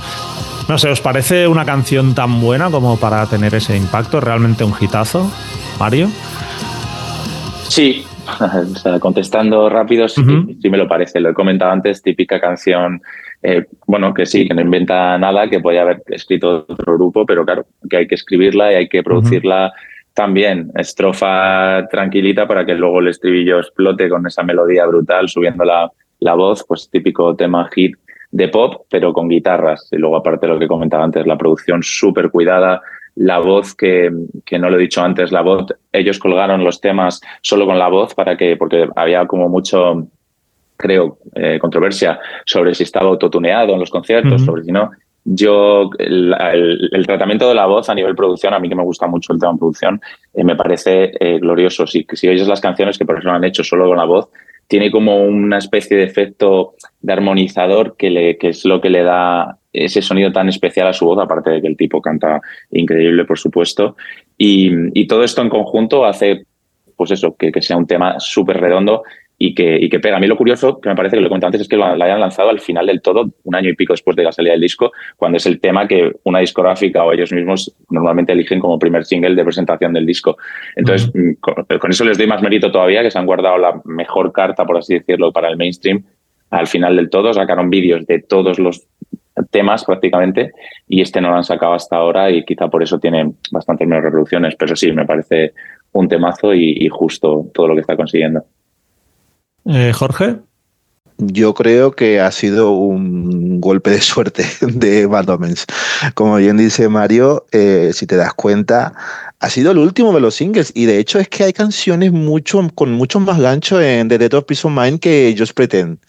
Ahí el algoritmo de TikTok hizo su trabajo y, eso fue un golpe de suerte porque eh, de todas las millones de escuchas que dices que tienen en Spotify, son a raíz de TikTok. Sí, sí. Son a, raíz de esos 20 o 30 segundos que escuchas en, y toda la gente que se ha puesto el reto de grabarse con ese trozo de la canción y demás. Así que yo creo que ni, ni siquiera ellos, ni el sello, ni nadie hubiese apostado con que el, el hit por el que se les va a conocer va, iba a ser Just Pretend. Y, y es simple, porque no es la mejor canción del disco. Entonces, yo creo que es un hitazo. Eh, a ver, cumple su función, si lo miras desde la perspectiva de es la canción insignia y la penúltima o la última que van a tocar en cada gira, sí, pero analizándolo en sí pues, no, me parece tampoco tan buena. ¿eh? Rebeca. Estoy con él, yo creo que es un golpe de suerte porque, a ver, Just Pretend es una canción que en otra época o sea, la época de Evanescence, eh, Within Temptation, o sea, los principios de los 2000, Just Pretend hubiera salido en los 40 principales. Perfectamente. Pero para mí ha sido bastante loco cuando, cuando al final todo el mundo me dice, wow, Just Pretend de Bad Omens. es como, es un temazo, porque a ver, no vamos a quitarle. Yo para mí es un temazo, o sea, la verdad es que el estribillo es no sé, sabes como muy, algo así como espasmos y tal, eh, para los oyentes. Eh, es como, o sea, te, da como, como, como, como algo de decir, joder, me está poniendo la piel de gallina este pavo, ¿sabes? Cantando así de, con esa intensidad, con, poniéndole todo ese sentimiento, o la interpretación es brutal.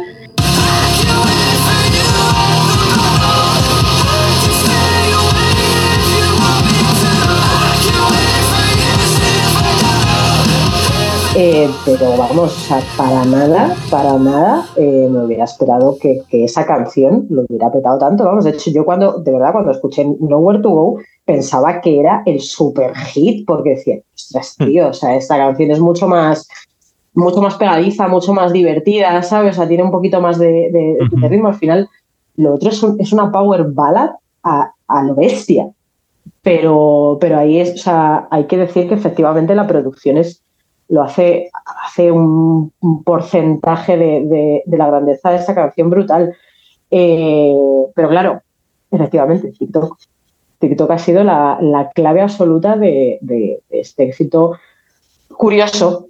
Curioso, porque no. efectivamente, es que no es la mejor canción del disco. O sea, vamos, de hecho, eh, la, la canción que tiene el mismo nombre del disco, eh, a mí me parece mm, un tema mucho más. No sé, mucho. Creo que a mí me entra mucho más esa canción que, que, que Just Pretend. De hecho, yo creo que Just Pretend es- de las que menos he escuchado. O sea, totalmente de acuerdo en lo que decís.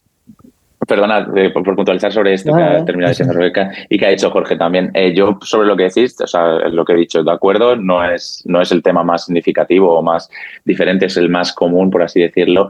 Pero claro, ¿cuándo o, o cómo debe, cuántas veces pasa que, que el, el single principal de un disco no es el mejor tema del disco, sino el que está hecho concretamente para, para captar la atención de, de más audiencia y que te lleva a unos mm, parámetros pues más eh, pensando en eso, en que pueda sonar en radio o que pueda llegar a más eh, gente. Entonces yo creo que en esto sí que lo hacían pensando en esto, este tema. No es el mejor, tampoco es mi favorito del disco, ni mucho menos, pero sí que hay que tener también eh, esa, esa capacidad de componer hits sabiendo para lo que se hacen y luego ya el resto de temas pues te puedes experimentar más y demás. Y yo por eso digo que me parece justo y me parece que, que, que lo han hecho muy bien con este tema. Eh, que luego TikTok, por supuesto, ha ayudado, pero si no tienes el hit para ello, eh, se hubiera quedado un poco como el resto de temas eh, en una media más, más baja. Mm. Richard. Bueno, eh, a ver, a- que ponga una banda en el sitio donde está Batumens ahora mismo, ¿no? Pero también es cierto que la viralidad de las canciones o de los temas, como bien hemos visto muchas veces y más ahora, creo que ya son de muchos elementos, ¿no? Supongo que es que suenen en el momento los canales adecuados. Supongo que igual que Just Pretend puede haber 20 canciones, por decir un número ahí fuera, que, que también podrían funcionar. O sea, que no, no, no, no veo que sea un tema para que haya tenido el éxito que ha tenido. Ya. De hecho, bueno, comentaba el, el Noah Sebastian que la, cuando la escribió era en plan, va, voy a hacer en plan, casi como una broma, voy a hacer un, un hit para la radio si fue, como si fuera el año 2000, ¿no? Y, y dice, y escribí el estribillo y me sonaba a Godsmack y tal, y luego, le fuimos dando vueltas y acabó siendo una canción de, de Bad Omens en serio y, y la pusimos en el disco. No sé, a mí, sinceramente, es que yo la escuché tres o cuatro veces eh, así aleatoriamente y me decías, canta el estribillo y no te lo sabría ahora sí, porque claro, de tanto machaque. Pero las primeras veces era en plan, no, no se me queda el estribillo Ya. realmente grabado, ni tampoco me transmite especialmente nada. O sea, la veo un, un hit menor para, para mi gusto. O sea, comparado con los grandes hits de, del metal alternativo, del new metal y tal, no, no los encuentro a la misma categoría, yo qué sé, que los hitazos de Linkin Park o de Limp Bizkit o de Bring Me the Horizon, ¿no? Lo veo un, Ya. bastantes peldaños por, por debajo. Pero bueno. Veremos a ver si el tiempo la hace justicia. Porque eso al Sí. final el tiempo lo, lo va a acabar marcando. Sí, sí, sí, pero bueno, pu- puede, puede ser perfectamente, ¿eh? o sea, eh, está ahí. Pero lo que tú decías antes de- del sonido ese un poco Evanescence, sí, me recuerda más el rollo Evanescence y cuando ya era un poco el post new metal, ¿no? Que, que había bandas que tenían esa influencia pero ten- tiraban más hacia el pop, me, me recuerda más a ese rollo. Que de hecho también es curioso, antes creo que Mario Castita ha dado a, a Nothing But Thieves y hubo un momento que se rumoreaba que, que en Sleep Token había uno de Nothing But Thieves. Estaba en las quinielas uno de Nothing But Thieves, de hecho Ma- Matt Bellamy también se dijo que igual estaba metido por ahí. Que, o sea que... Hay teorías muy locas. También se dijo que, Sí. que Sleep Talker era Anton Broco. Don Broco, Todo, es- exacto. todo- todo- serio? todo- todo era porque eh, no los habéis visto nunca juntos, ¿no? Saliendo de gira y tal. de- y Sí. suenan parecidos, entonces era como. Sí, sí. no sé. Había teorías muy locas ahí. Pero bueno, con, con Ghost pasó lo mismo, que se decía que se le Ford era el batería, el, el de OPC era guitarra, pero bueno, es eso.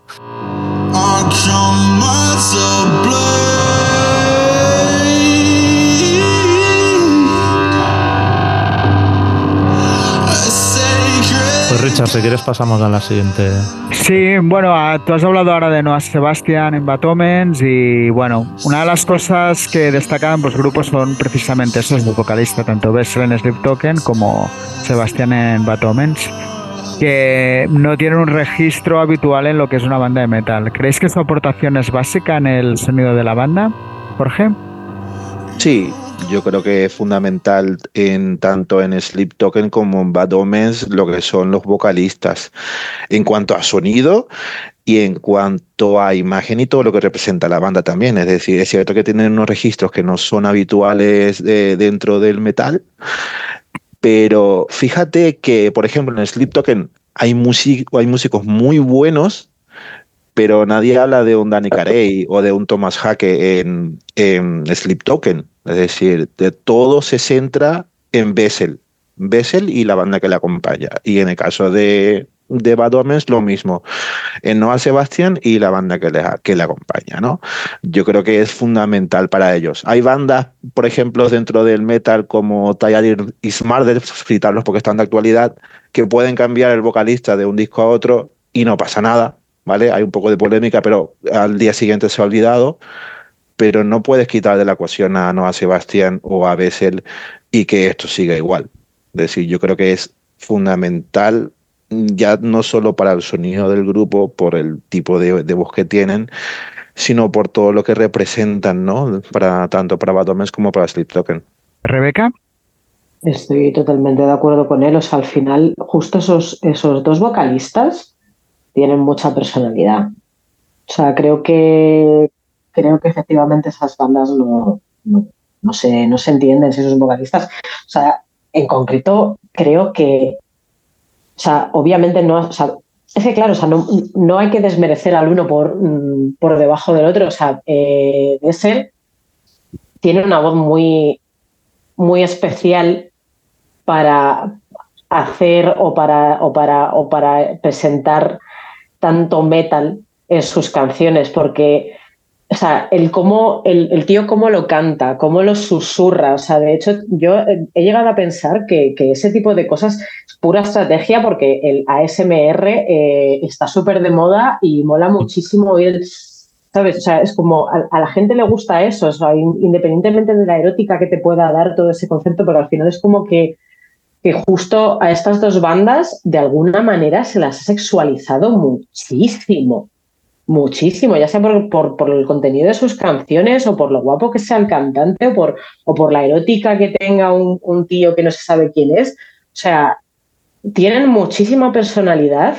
los dos y, y es que no, o sea, vamos, yo no me imagino, o sea, obviamente Sleep Token sin Bessel no, no es un Sleep Token, no lo son, o sea, creo que es, es fundamental y, y, efectivamente yo no entiendo, sobre todo a los Bad Omens de ahora. O sea, efectivamente lo, los Bad Omens, los primeros Bad Omens, los que eran un grupo corriente y moliente de metalcore, hubieras podido meter a cualquier otro cantante y te, y hubiera, y cubierto la papeleta.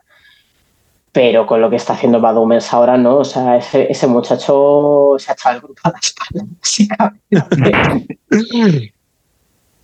Es que es como, como que no fuesen solamente los vocalistas de la banda, es que son, el, son todo el pilar, es decir, y, y, el y espíritu.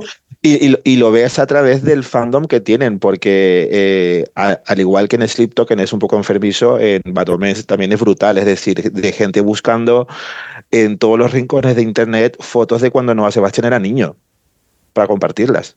Y es como, claro, es que el, el, el, les, sentó muy mal, ¿eh? O sea, se, sí. se encabronó que flipas. Sí. Mario, ¿tu opinión?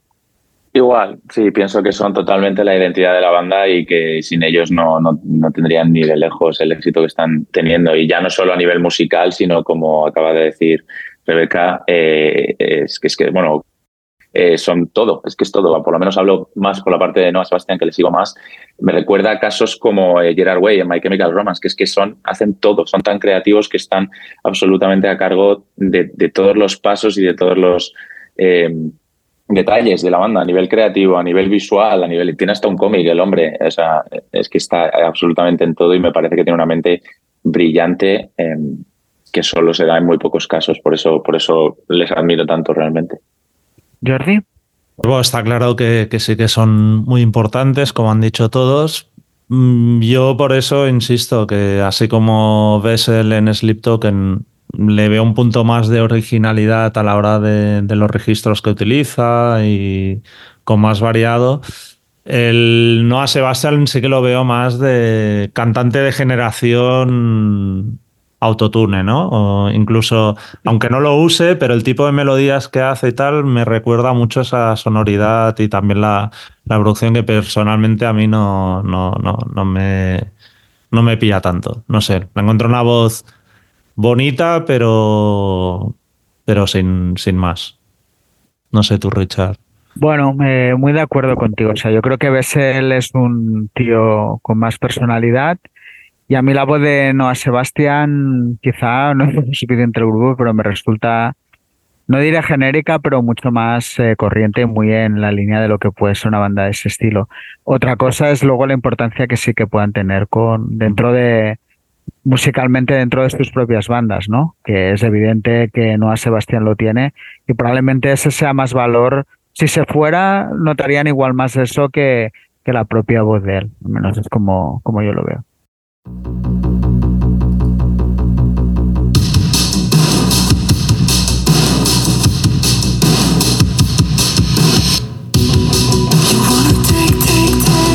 Ya lo hemos ido citando a lo largo de la tertulia, pero tanto Sleep Token como Batomen, sobre todo, pues deben mucho de su éxito a la viralidad de sus canciones en TikTok, una plataforma que no suele tampoco ser muy propicia para las bandas de, rock o metal. De hecho, antes lo he mirado, se dice de Bad llevan 800, más de 826 millones de visualizaciones en TikTok, lo cual es una animalada, o sea, es una brutalidad. Muy loco.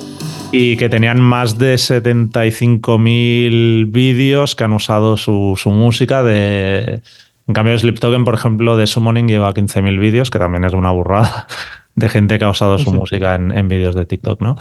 Eh, ¿Creéis que estamos ante un nuevo paradigma para las bandas de, metal, el uso de, esta plataforma? Y no sé, Mario, tú como alguien que está en, el tema de promoción, ¿hay manera de, hacer que el algoritmo de TikTok reme a tu favor o es tan aleatorio como parece que, es?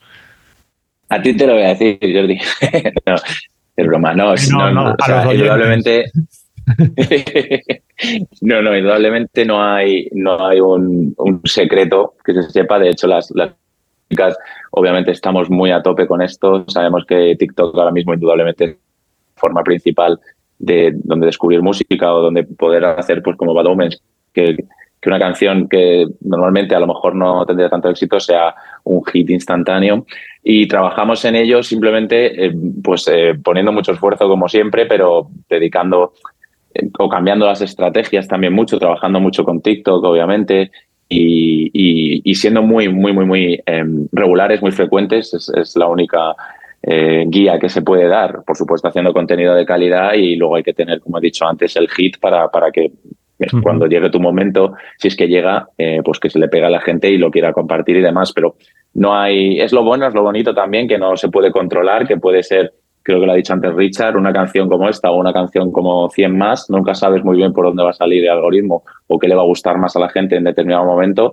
Eh, tenemos los casos de, sin ir más lejos, muy, muy, muy evidentes de em, el tema este de Stranger Things, ahora no me acuerdo, joder, mira que, la, mira que lo hablo mucho de, de la última temporada. No, el de la mujer esta. de la, Eso, de que joder, no me salía. Que se ha puesto otra vez de moda, o, el más reciente con Saltburn, eh, con un tema que yo llevo poniendo cuando pinchaba años y jamás nadie me lo pedía, y ahora todas las noches me piden el tema este de Mar de, de Dance Floor, porque son modas y porque en TikTok lo peta. Entonces, evidentemente hay que tenerlo muy en cuenta, hay que intentar eh, de alguna manera. Mm, no voy a decir controlarlo, pero sí eh, tenerlo muy en mente a la hora de, como herramienta de marketing. Pero eso, lo bonito es que no, por mucho que seas discográfica major como nosotros o, o lo que sea, eh, lo bonito es que todo el mundo puede, puede servirse de ello. Mm, unas veces pues de mejor manera y otras veces de peor, pero, pero hay que ser muy, muy, muy regular. Aprovecho, perdonadme los, demás, pero ya que tenemos a Mario, que la semana pasada o hace 10 días salía, ¿no? Que Universal amenazaba con retirar toda su música de TikTok por que bueno, se había terminado el contrato y querían renegociar que les dieran más, más dinero. ¿Tú crees que las multinacionales, o sea, tienen más a perder TikTok o las multinacionales si retiran su música? ¿Quién, crees que puede? Pues no sé decirte, la verdad, no sabe decirte. Es un tema que hemos hablado, obviamente. creo que de hecho lo llegaron a hacer, que las canciones ya no, no, han estado. No sé ahora a día de hoy cómo está la cosa, pero sí que ha habido, sí que no estaban. Eh, mm, sinceramente no lo sé, no sé quién tiene más a perder porque TikTok está muy, muy, muy potente, como ya sabemos y estamos hablando. Eh, obviamente tiene temas muy míticos que la gente va a querer escuchar y va a querer poner, pero al final eh, siempre va a haber canciones, me refiero. Eh, Universal es una de las tres multis y, y después 800.000 sellos, como acabamos de ver con Bad Omens, que es un sello indie, Samarian, y que aún así también ha salido. Entonces, al final yo creo que música no falta y, yo creo que eso se va a solucionar rapidísimamente por el bien de, de ambos, pero quizá más para el bien de, de Universal en este caso. No pueden ahora mismo ignorar una plataforma como TikTok. Es un poco como la Superliga, ¿no? Esto. amenazo que me voy para que me pagues mejor, pero no me acabo de ir. Claro. Pues sí. son todo intereses, como todo el mundo, eh, y cada uno tiene los suyos y ya está. Pero, pero se, resuelve seguro, en breve. Y en todo caso, eso, ¿crees que, que para las bandas de rock y de metal estaban ante un nuevo paradigma de, no sé, el modelo tradicional de me voy de gira 800 meses al año para que la gente me conozca, todo esto. ¿Crees que ahora un grupo que empiece directamente su mayor objetivo puede ser me voy a centrar en triunfar en TikTok desde casa y luego si triunfa ya, saldré de gira, por ejemplo? No, yo creo que es todo un pack completo, es como he dicho. O sea, si no tienes todo lo demás, por mucho que te vaya a ver una canción en TikTok, vas a caer súper rápido porque las nuevas generaciones, la, la nueva eh, tendencia de consumo es así. Al día siguiente te han olvidado si no eres constante, si no estás ahí y si no tienes material para seguir con esto. Eh, la gente seguramente, toda la gente que ha reproducido lo de Bad Omens que has dicho, le preguntas a la, has dicho 800 y pico visualizaciones, a las 700 millones ya no saben qué han visto. No saben qué es Bad Omens, no saben nada de esto. Entonces, ellos lo están haciendo muy bien, es un ejemplo y esto es solo como un complemento que les ha venido súper bien y es lo que se tiene que centrar todo el mundo, no solo las bandas de rock, eh, en general la música o en general cualquier negocio o, tipo de mercado. Es, es una plataforma que tenemos que ahora mismo está a un nivel muy, muy, muy, muy potente.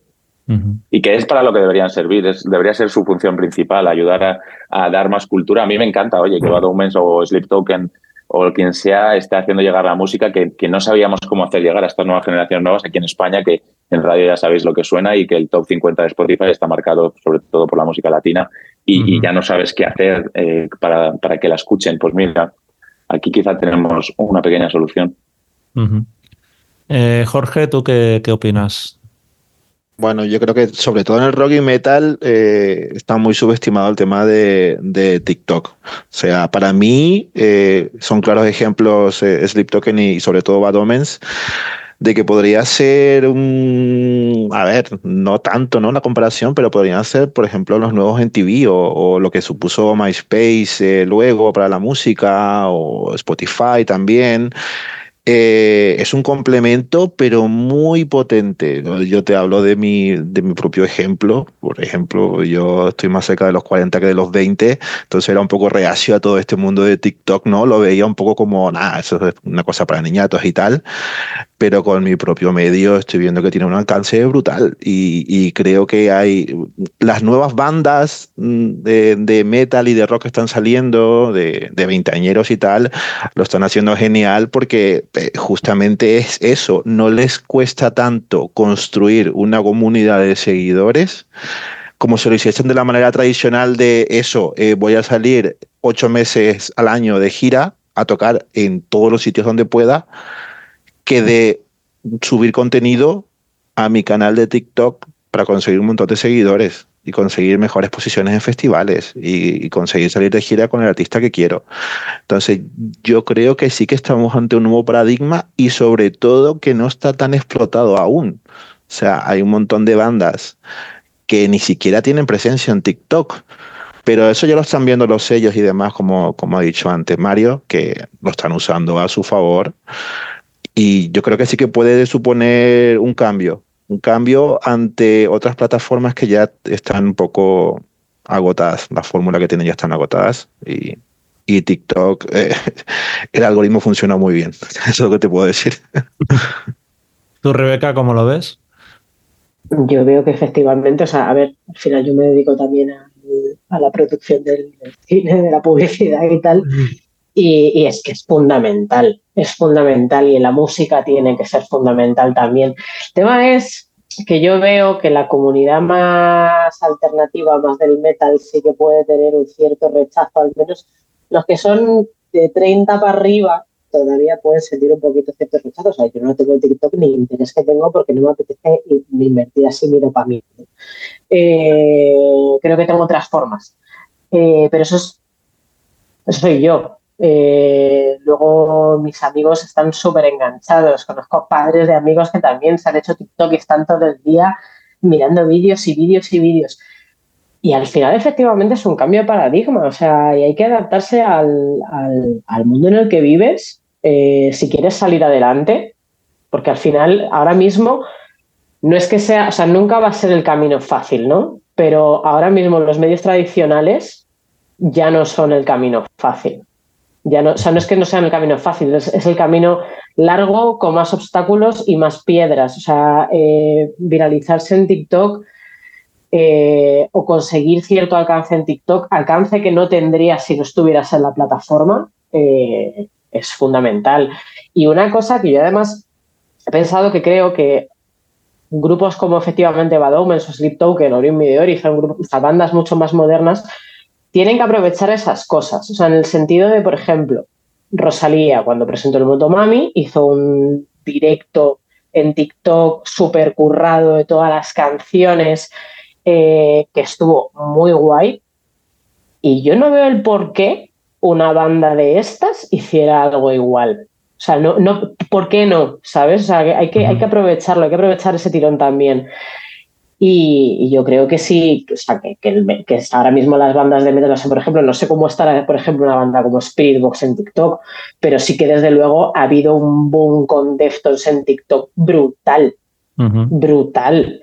Eh, de repente es como que Deftones han subido escalones de popularidad a lo, a lo, a lo loco, ¿sabes? O sea, por viralizaciones. Eh, el grupo este Duster de los 90 que yo, o sea, lo había oído en los 90 de refilón, pero era como una banda súper menor y de golpe ahora en el último año también, a través de TikTok se han hecho para la gente como si hubieran sido igual de grandes que Nirvana, ¿sabes? O sea, es una cosa impresionante. O sea, vamos, a, vamos a, ver cosas curiosas, vamos sí, a ver cosas muy sí, curiosas sí. en los próximos años. Entonces, eh, el metal tampoco se tendría que cerrar. Pero que es curioso también, o sea, una de las cosas, eh, a, a, mí personalmente no me gusta, pero que lo vamos a ver, que claro, la, la, importancia, digamos, histórica de los grupos se va a relativizar totalmente con esto, ¿no? Pero si, si hay de golpe, pues eso, 100 millones de tíos, que el, el grupo este que he citado, Duster, lo descubren y, y, piensan, hostia, en los 90 debían ser gigantes, ¿no? Es como que se reescribe la historia a través de, de, TikTok o Deftones, ¿no? Que sí que han sido una banda importante, pero tampoco Deftones eran la banda más importante Exacto. ni siquiera dentro del New Metal, ¿no? Curioso, claro. curioso. Sí, sí. ¿Tú, Richard, cómo lo ves? Bueno, a ver, eh, yo creo que hay dos cosas, o sea, que, bandas así ya, lo que son TikTok es ya una parte más de, de, cómo funciona la música. Creo que un poco lo que estaba diciendo María más, ¿no estás de acuerdo? Que creo que TikTok, a diferencia de otros canales nuevos, bueno, nuevos, de otros canales, pues como pueden ser más igual Facebook o los más tradicionales, incluso Instagram, creo que TikTok tiene un elemento muy imprevisible, ¿no? De que parece que es TikTok quien genera los temas virales y que por mucho que tú quieras, no lo puedes todavía forzar. No sé si esto cambiará, es probable que sí, ¿no? Pero lo, el ejemplo que has dicho de Duster, Jordi, No creo que haya nadie detrás No, no. teniendo una gran de decir vamos a hacer de ser un grupo grande, ¿no? Y creo que esta es la gracia de TikTok y que de repente, pues esto, ¿no? Un tema clásico del Elton John, te viene un crío de 14 años que lo conoce porque lo en TikTok se ha vuelto viral durante aquellos días, ¿no? Y creo que eso, bueno, es lo que has dicho, la perspectiva histórica se pierde, pero es que como también la generación esta no tiene perspectiva histórica, creo que va también muy en conjunción con, con cómo se funciona, ¿no? Entonces, eh, y creo que está bien, ¿no? Que, que bueno, se, se, puedan descubrir canciones. Ya te digo, creo que TikTok tiene este elemento. Y luego hay otra cosa que ya Rebeca ha apuntado y que, se, y que, que infravaloramos, ¿eh? Es, el otro día cuando nos reíamos, no sé, Jordi era contigo en aquel podcast de que cuando la gente habla de Blink, habla de un grupo de niños todavía, ¿no? Esto es para adolescentes, ¿no? No se han dado cuenta de que creo que con el TikTok todo el mundo habla, esto es para adolescentes y creo que el consumo de TikTok alucinaríamos bastante eh, si viéramos quién está consumiendo también TikTok. Creo que, que es una red social que ya es mucho más amplia de lo que nosotros creemos, ¿no? con lo cual eh, es ya totalmente válido para, para todo tipo de, bandas. Pero ya te digo, no sé hasta qué punto lo que ha pasado con Just Pretend es algo deliberado, ¿no? Yo creo que hay temas que por lo que sea se vuelven virales y entonces ya no se para, es como todo es una bola de nieve. Pero que es un elemento más para el metal es evidente, ¿sabes?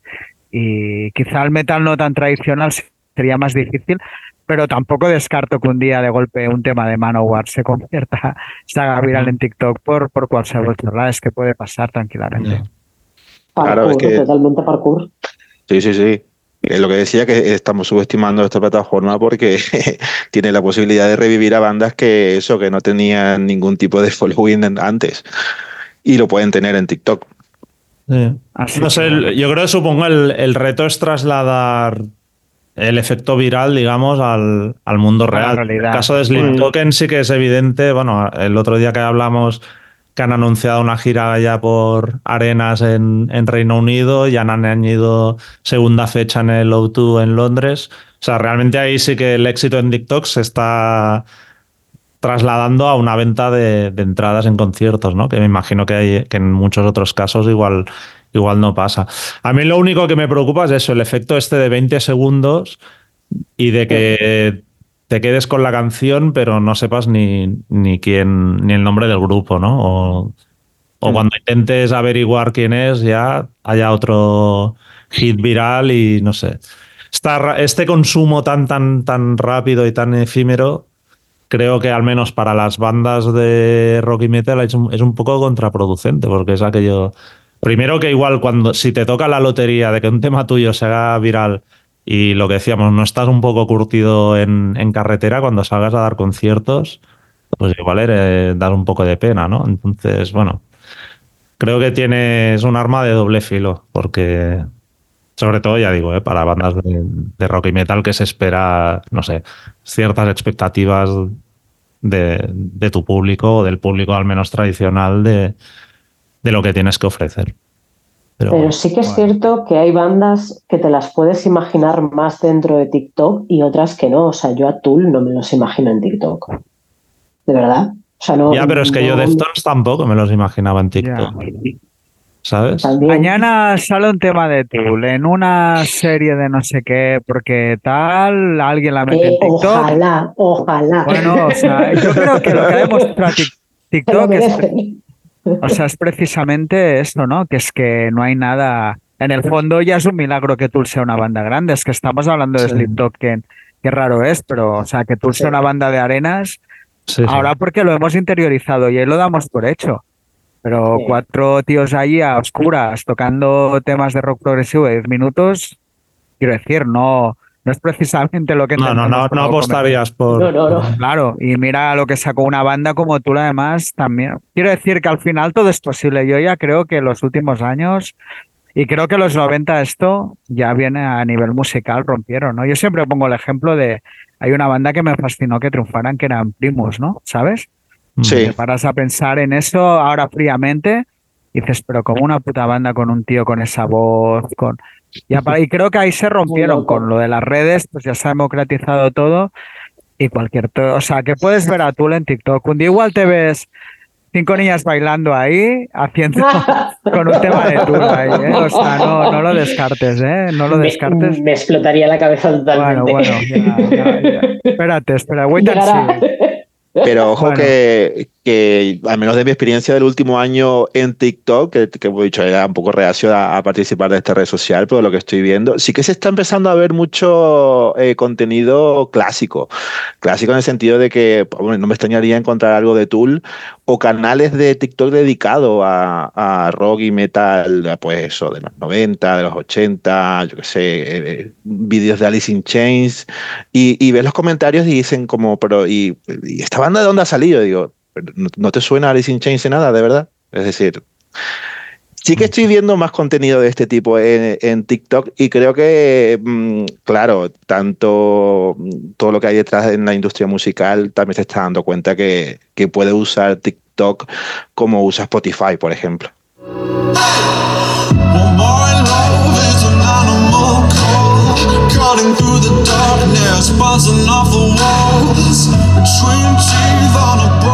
Bueno, vamos a ir acabando y con la última pregunta y que sería Sleep Token o Battlements. Rebeca. Yo me caso con los dos. Totalmente. No vale, Vamos no un vale. poco más de, de riesgo, ¿eh, Rebeca? O sea, no. Sea, yo mantengo lo que hice al principio, estoy dentrísimo con las dos bandas. O sea, sí que es cierto, a ver, claro, eso también me ha venido un poco por olas. No he tenido la oleada de estar trillando Sleep Token a saco y la oleada de estar trillando Bad Omens. Eh, pero joder, es que no podría elegir. O sea, creo que no, creo que no, no siento que tengan que competir entre ellos, por mi corazón, la verdad. Muy bien. Bueno, eh, Mario. Es difícil, pero yo me voy a quedar con Bad Omens. Eh, pero por cuestión de, de gusto. Yo creo que es el disco que más he escuchado en los dos últimos años, con diferencia. Hacía muchísimo que no me daba tan fuerte por un disco. Y Sleep Token también me flipa, pero es verdad que lo he escuchado mucho, pero eh, más como disco completo, así mientras trabajo, mientras tal. Bad Omens es que me lo he trillado muchísimo a todas horas. Y, y es más de mi, de mi gusto personal. Así que me quedo con Bad Omens. Muy bien. Jorge. Eh, yo lo tengo claro, Bad Omens. Eh, creo que, al menos para mi gusto personal, me gusta mucho más un disco como The Peace of Mind que el Take Me Back to Eden. Y sobre todo es que, eh, aunque no parezca así al, al principio, los veo más, más naturales o al menos un crecimiento más orgánico de su carrera. Es decir, para mí que Sleep Token sí que han sido una cosa que han dicho, vamos a juntar esto, esto, esto y lo otro, que mola, y han tenido el apoyo desde el minuto cero de todo, de toda la estructura que, que es posible, es decir, revistas, televisión, todas las plataformas, y le, para mí, al menos se siente más forzado lo de Sleep Tokens que lo de Bad Omens. Entonces, tanto por gusto musical como porque los veo más reales, eh, me quedo con Bad Omens. Jordi. Bueno, si dijera Bad Omens sería una sorpresa. ¿no? Sí, de hecho No, me yo- sorprende ya yo- sí, sí. Pero bueno. No, yo me quedo con Sleep Token. Creo que, no sé, también eh, al final es una cuestión de gustos, ¿eh? como dice Mario.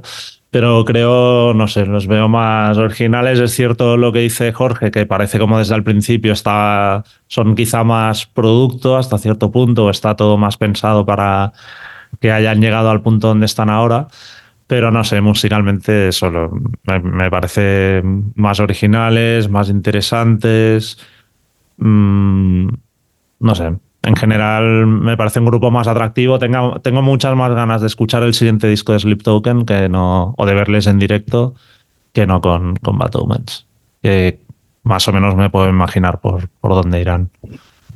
¿Tú, Richard? Yo creo que Pues sí, hubiera Ah. dicho lo mismo que tú, ¿eh, Jordi? Más o menos. Creo que es una banda más. Como más interesante o, o que le veo como una trayectoria más, más de futuro con cosas diferentes a ofrecer. Todo y que es que no descartaría que Batomens se vuelvan más grandes, ¿no? por, Ujú. por el estilo de música que hacen y son americanos, que parece que eso siempre ayuda más. No sé por qué, pero creo que todavía tienen, tienen un punto extra las bandas americanas a la hora de ser más globales. Y ya está. Pero creo que, que Sleep Token tienen algo más chulo. Pues ha quedado empatado la cosa, porque como Rebeca ¿Sí? que podría decantar la balada no se Pues- moja, pues Yo me voy a mojar empate. porque no puedo. Yo veo eh, que también en mi caso es que le veo más campo de crecimiento o, o de experimentación a Bad Omens que a Sleep Token. No sé si, bueno, me imagino que sí que habréis escuchado el, el single BAN que han sacado hace poco Bad Omens con, con Poppy, ¿no? Ujú. que están haciendo giras juntos por Europa y demás.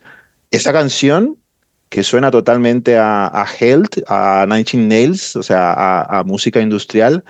A mí me No recuerda lo- a Pendulum. Sí, ¿no te lo hubieses imaginado en la vida en los dos primeros discos de, de Bad Omens? Y, y veo que eso, que buscan experimentar, cambiar un poco más, y dentro de lo que hacen, veo que hay más posibilidades de cambiar y de conseguir mucho más público con ese cambio de un, un giro de sonido que con Sleep Token. Yo creo que Sleep Token está muy bien, pero no, no veo que vayan a hacer algo mucho más diferente de lo que han hecho ya. Tiempo ahora. Pues nada, al menos no había debate, ¿no? Se han empatado, ¿no? Imagínate, Sí, sí, sí, un sí. 5-0 hubiera sido no, mucho Jordi peor. sabe algo, ¿eh? De Sleep Token. Ha dicho, veremos, veremos. Jordi sabe algo que no sabemos. Yo, de Sleep.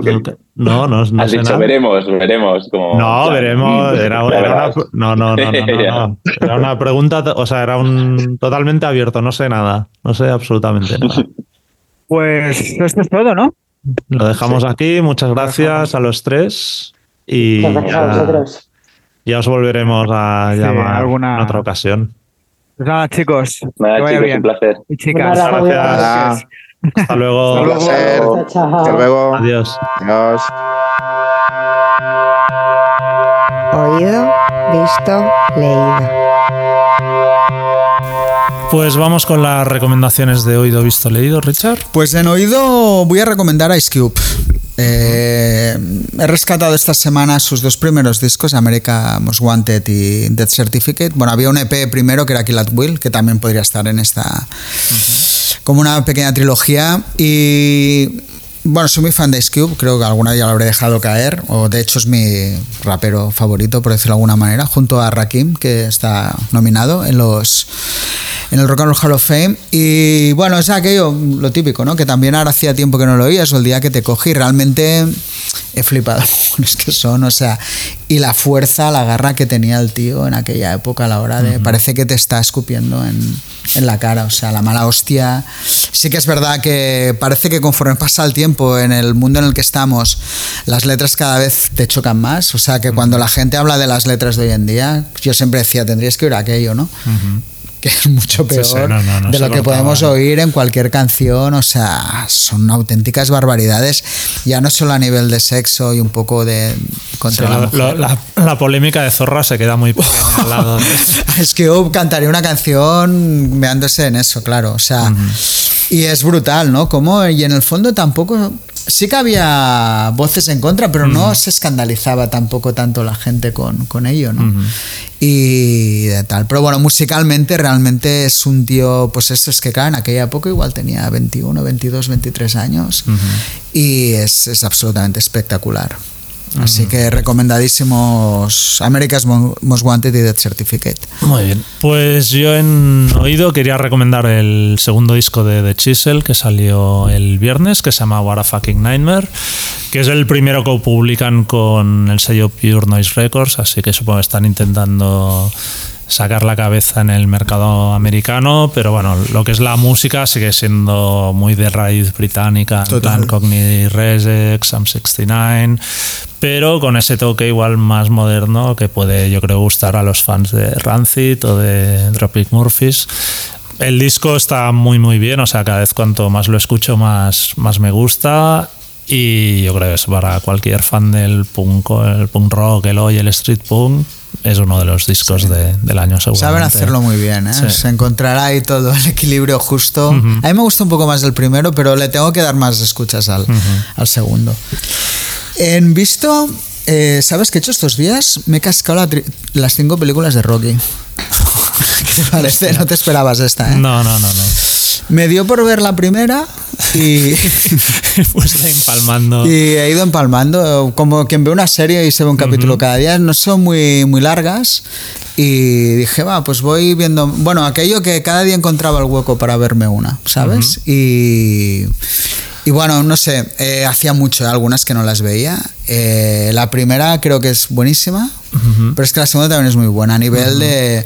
Y creo que le hace un papel, es que es como muy personal, o sea, no, no puedes comparar lo que hace... O sea, no diría que es un gran actor, pero realmente es como lo que hace es muy personal y creo que, que sabe transmitir muy bien la película, el personaje que quiere hacer, ¿no? Aparte creo que está muy chula, nunca me había fijado tanto en la historia entre ellos dos, que es muy, mola mucho. Y luego están ya la tercera y la cuarta, que fueron las que, bueno, un poco, ¿no? Las Sí. del boom. Más de palomitas, De ¿no? palomitas.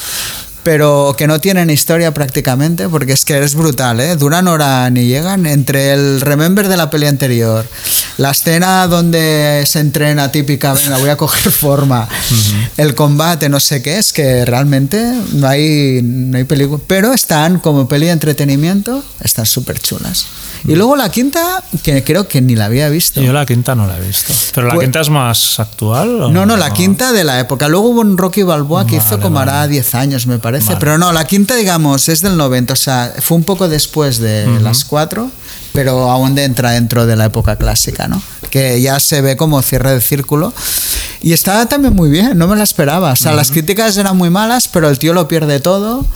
Y bueno, reconstruye su vida y no sé, me lo paso Bueno. súper bien, así que bien. no te he convencido de- por la cara que pones. Pero No, no sé, la verdad es plantearme ver las cinco pelis Ya, de yo no me lo había planteado, ¿eh? O sea, quiero decir, fue como, ah, pues hostia, la 2 no me acuerdo. Tal, ostras, Mr. T, ¿no? Ves, claro, Sí, sí, sí. si quieres seguir viendo y ya te vas calentando, Luego claro, la cuarta, Lundgren, ¿no? Dolph Lundgren con Brigitte Nielsen, que aluciné. Yo nunca fui muy fan de Brigitte Nielsen y la vi y dije, hostia, qué guapa era, ¿eh? Ujú.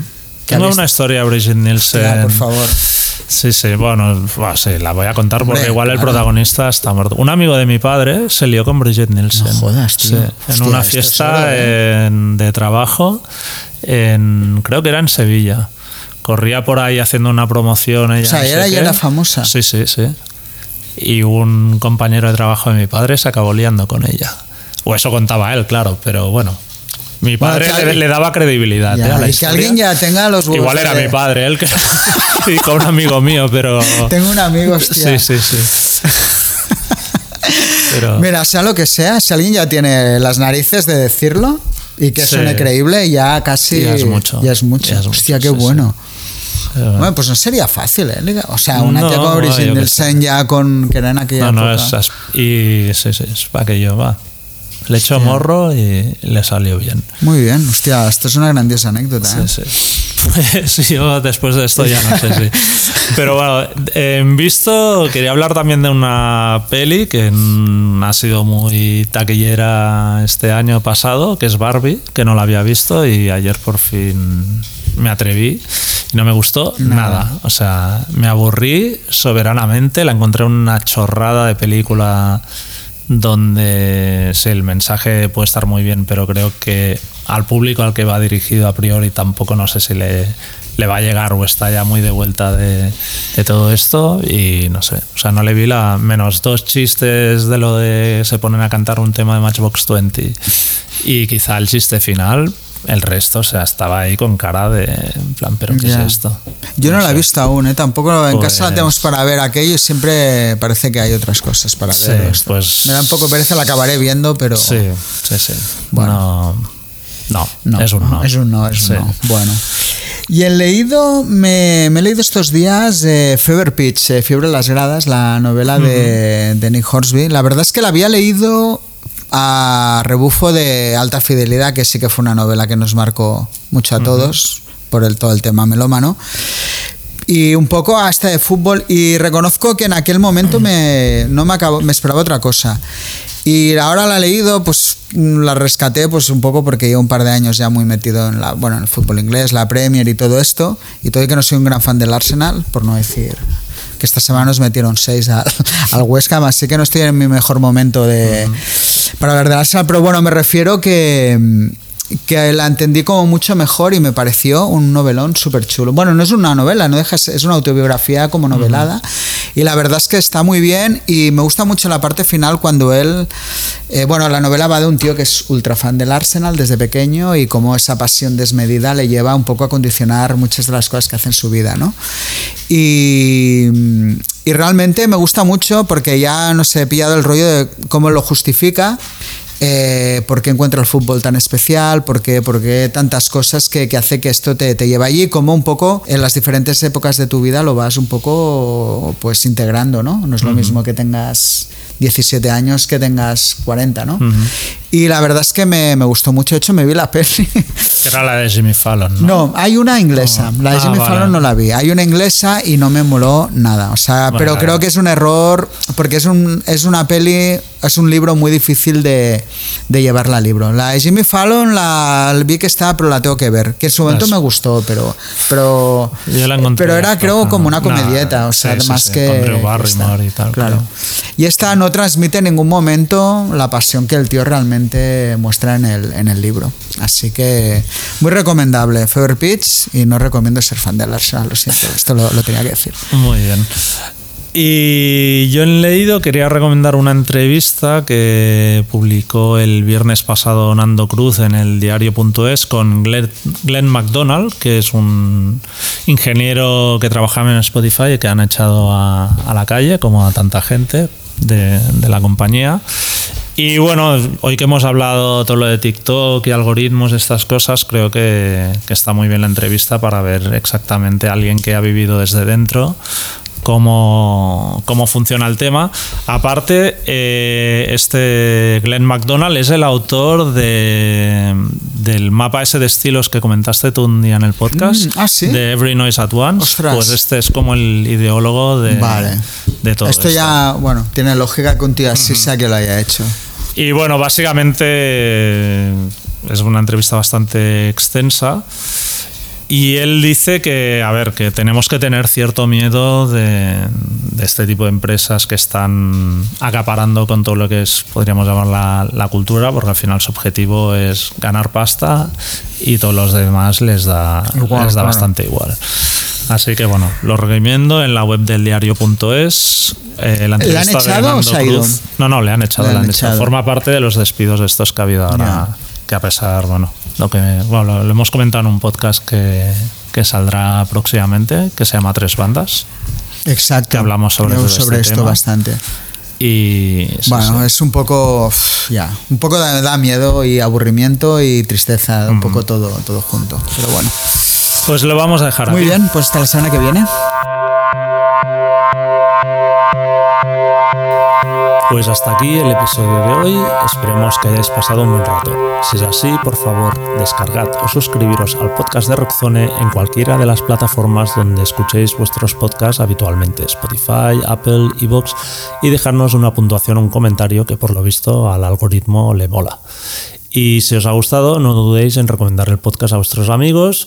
Muchas gracias, hasta la semana que viene y hasta entonces podéis seguirnos como siempre en nuestra web rockzonemac.com, así como a través de Facebook, Twitter o Instagram. Nos vemos.